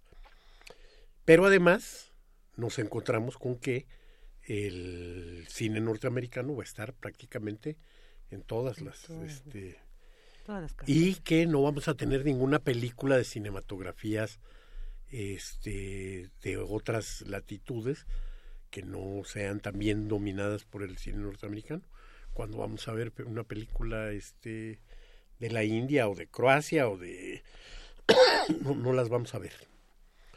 Pero bueno esa semana además realmente fue buena porque los estrenos fueron interesantes. Son películas que verdaderamente hoy, 50 años después de que se estrenaron, quizás 52 en aquel tiempo, eh, las películas podían llegar a las pantallas mexicanas con cuatro años, cinco, tres de retraso. Entonces probablemente con 52 años, pongámosle de hechas, podemos todavía recomendar y decir el que pueda ver Los Caifanes, véala. Sigue siendo una película que tiene un acercamiento a la Ciudad de México, que tiene un acercamiento a mirar a otro tipo de personajes que no son el personaje normal, plano y aburrido que nos encontramos en, en este en la mayor parte de las películas que vemos ahora. Vamos a encontrar una película que nos habla, a lo mejor sí de un México que no que no existe más, ¿no? Porque ya cambió, que ya fue sustituido, pero no que la seguimos viendo y la seguimos encontrando este vivos a esos personajes, viva a esa Ciudad de México viva la insolencia de ese de esa bandita de muchachos este estaba Sergio Jiménez estaba Oscar Chávez estaba Julisa en esa en esa película y se atrevían a, hacer locura y media este por la ciudad, como ir y ponerle un brasier a la Diana Cazadora y demás cosas, ¿no? Eh, la soldadera que se estrenó en esa misma en esa misma semana, fíjate nada más la soldadera, se estrenó en el cine Alameda, un cine que ya no existe más y fue una película que duró cinco semanas en cartelera. Una quizá la, la más importante de las películas de José Bolaños. José Bolaños eh, fue el, el chavo mexicano que tuvo un romance con Marilyn Monroe unos meses antes de que desapareciera Marilyn Monroe. Era la envidia de todo el mundo, por supuesto, ¿no? Eh, y pues, ¿a qué edad se muere Marilyn Monroe? 26 al 62, a los 36 años. Ella debe haber tenido 35 años y él 26, 27 años. ¿no? Y bueno, pues tuvo la suerte y la fortuna y, y, despertó la envidia de todos sus amigos y de los que no eran sus amigos también. de tal manera que, por ejemplo, en el estreno de La Soldadera, alguien que obviamente estaba movido por aquella vieja envidia, dijo, ese qué, ese no es un director de cine, ese si acaso es un vil seductor que anda por ahí haciendo de las suyas, pero La Soldadera es quizá la mejor película de Silvia Pinal. Y digo quizá arriesgándome a que me avienten tomatazos, porque por supuesto que están las películas que hizo con Luis Buñuel. Viridiana es una gran película, este, El Ángel Exterminador ni se diga. Pero bueno, no, no, no, pues, quitémoslo de la mejor, pero sí está entre las Una de las mejores mejores, claro. películas de Silvia Pinal. ¿no? Y es una película que además es una visión de la Revolución Mexicana, otra, lejos de las visiones oficialistas y lejos de, de, de, este, todo. Es una visión mucho más amarga en la que vemos cómo eh, esta mujer, esta, no me acuerdo el nombre del personaje, eh, pero el, el personaje de su, de su marido sí es Juan, cómo esta mujer es separada de su Juan, porque llega el ejército federal que está combatiendo a los rebeldes y lo enrolan a querer o no en aquello que se llama la leva, ¿no? Se lo lleva la leva y de pronto ella no le queda otra que en su cabeza lo que le surge es ir y estar cerca de él. Y entonces se convierte en una de esas Adelitas siguiendo a sus Juanes, ¿no? Una, una historia y además este, narrada ahí con esa cierta frialdad de, del director en ese, en ese momento, diciendo, bueno, esta mujer que lo que este, buscaba era una historia de amor, un romance con, con su Juan y consolidar una familia, ta, ta, ta. De pronto la revolución la, la mete en una dinámica en la que de ninguna manera se esperaba.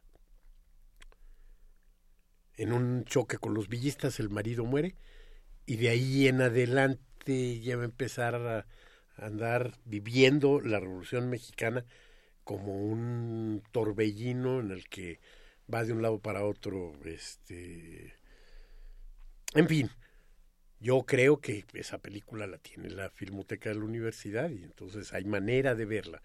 Es una película que además eh, debe estar en en este no sé en las eh, páginas en las que se maneja cine mexicano y cine latino y demás. Entonces por supuesto que la recomiendo.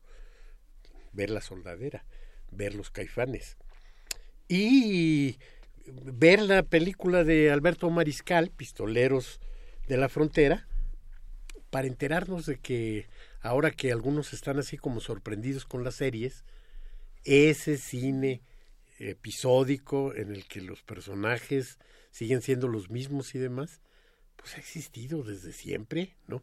Y entonces ahora lo que tenemos es la televisión adaptando, adoptando otra vez algo que ya venía en el, en el cine viejo. Flash Gordon, una cantidad tremenda de seriales desde los años 30 y demás. Y bueno, ya la próxima semana veremos qué nos deparó o qué nos siguió deparando el, el cine en los, en los en el 68.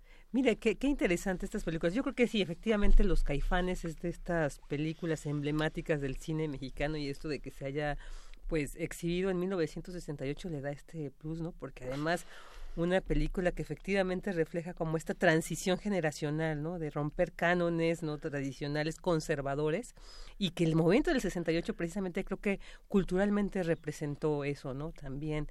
Y todo este... Y un guion en el que creo que intervino Carlos Fuentes, Ah, creo que es uno de los de los co-guionistas y puedes ver a Monsiváis de, Claro. de personaje también, o sea, tiene muchísimos Mucha riqueza. muchísimos plus. Y esta de la soldadera, bueno, esto que nos relatas también qué importante, porque además, pues en el 68 se retomaban muchos principios de la Revolución Mexicana, la Revolución Cubana que acababa de, de pasar, entonces, pues qué buenas sugerencias, Carlos, ya, ya me generaste esa inquietud y esa este necesidad de ver estas películas para entender Que bueno, en mucho efecto en el 68 lo que queríamos era hacer la revolución.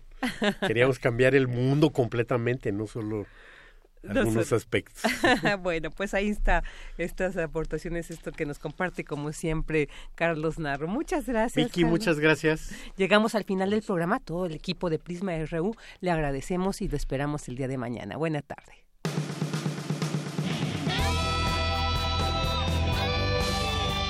Prisma RU. Relatamos al mundo.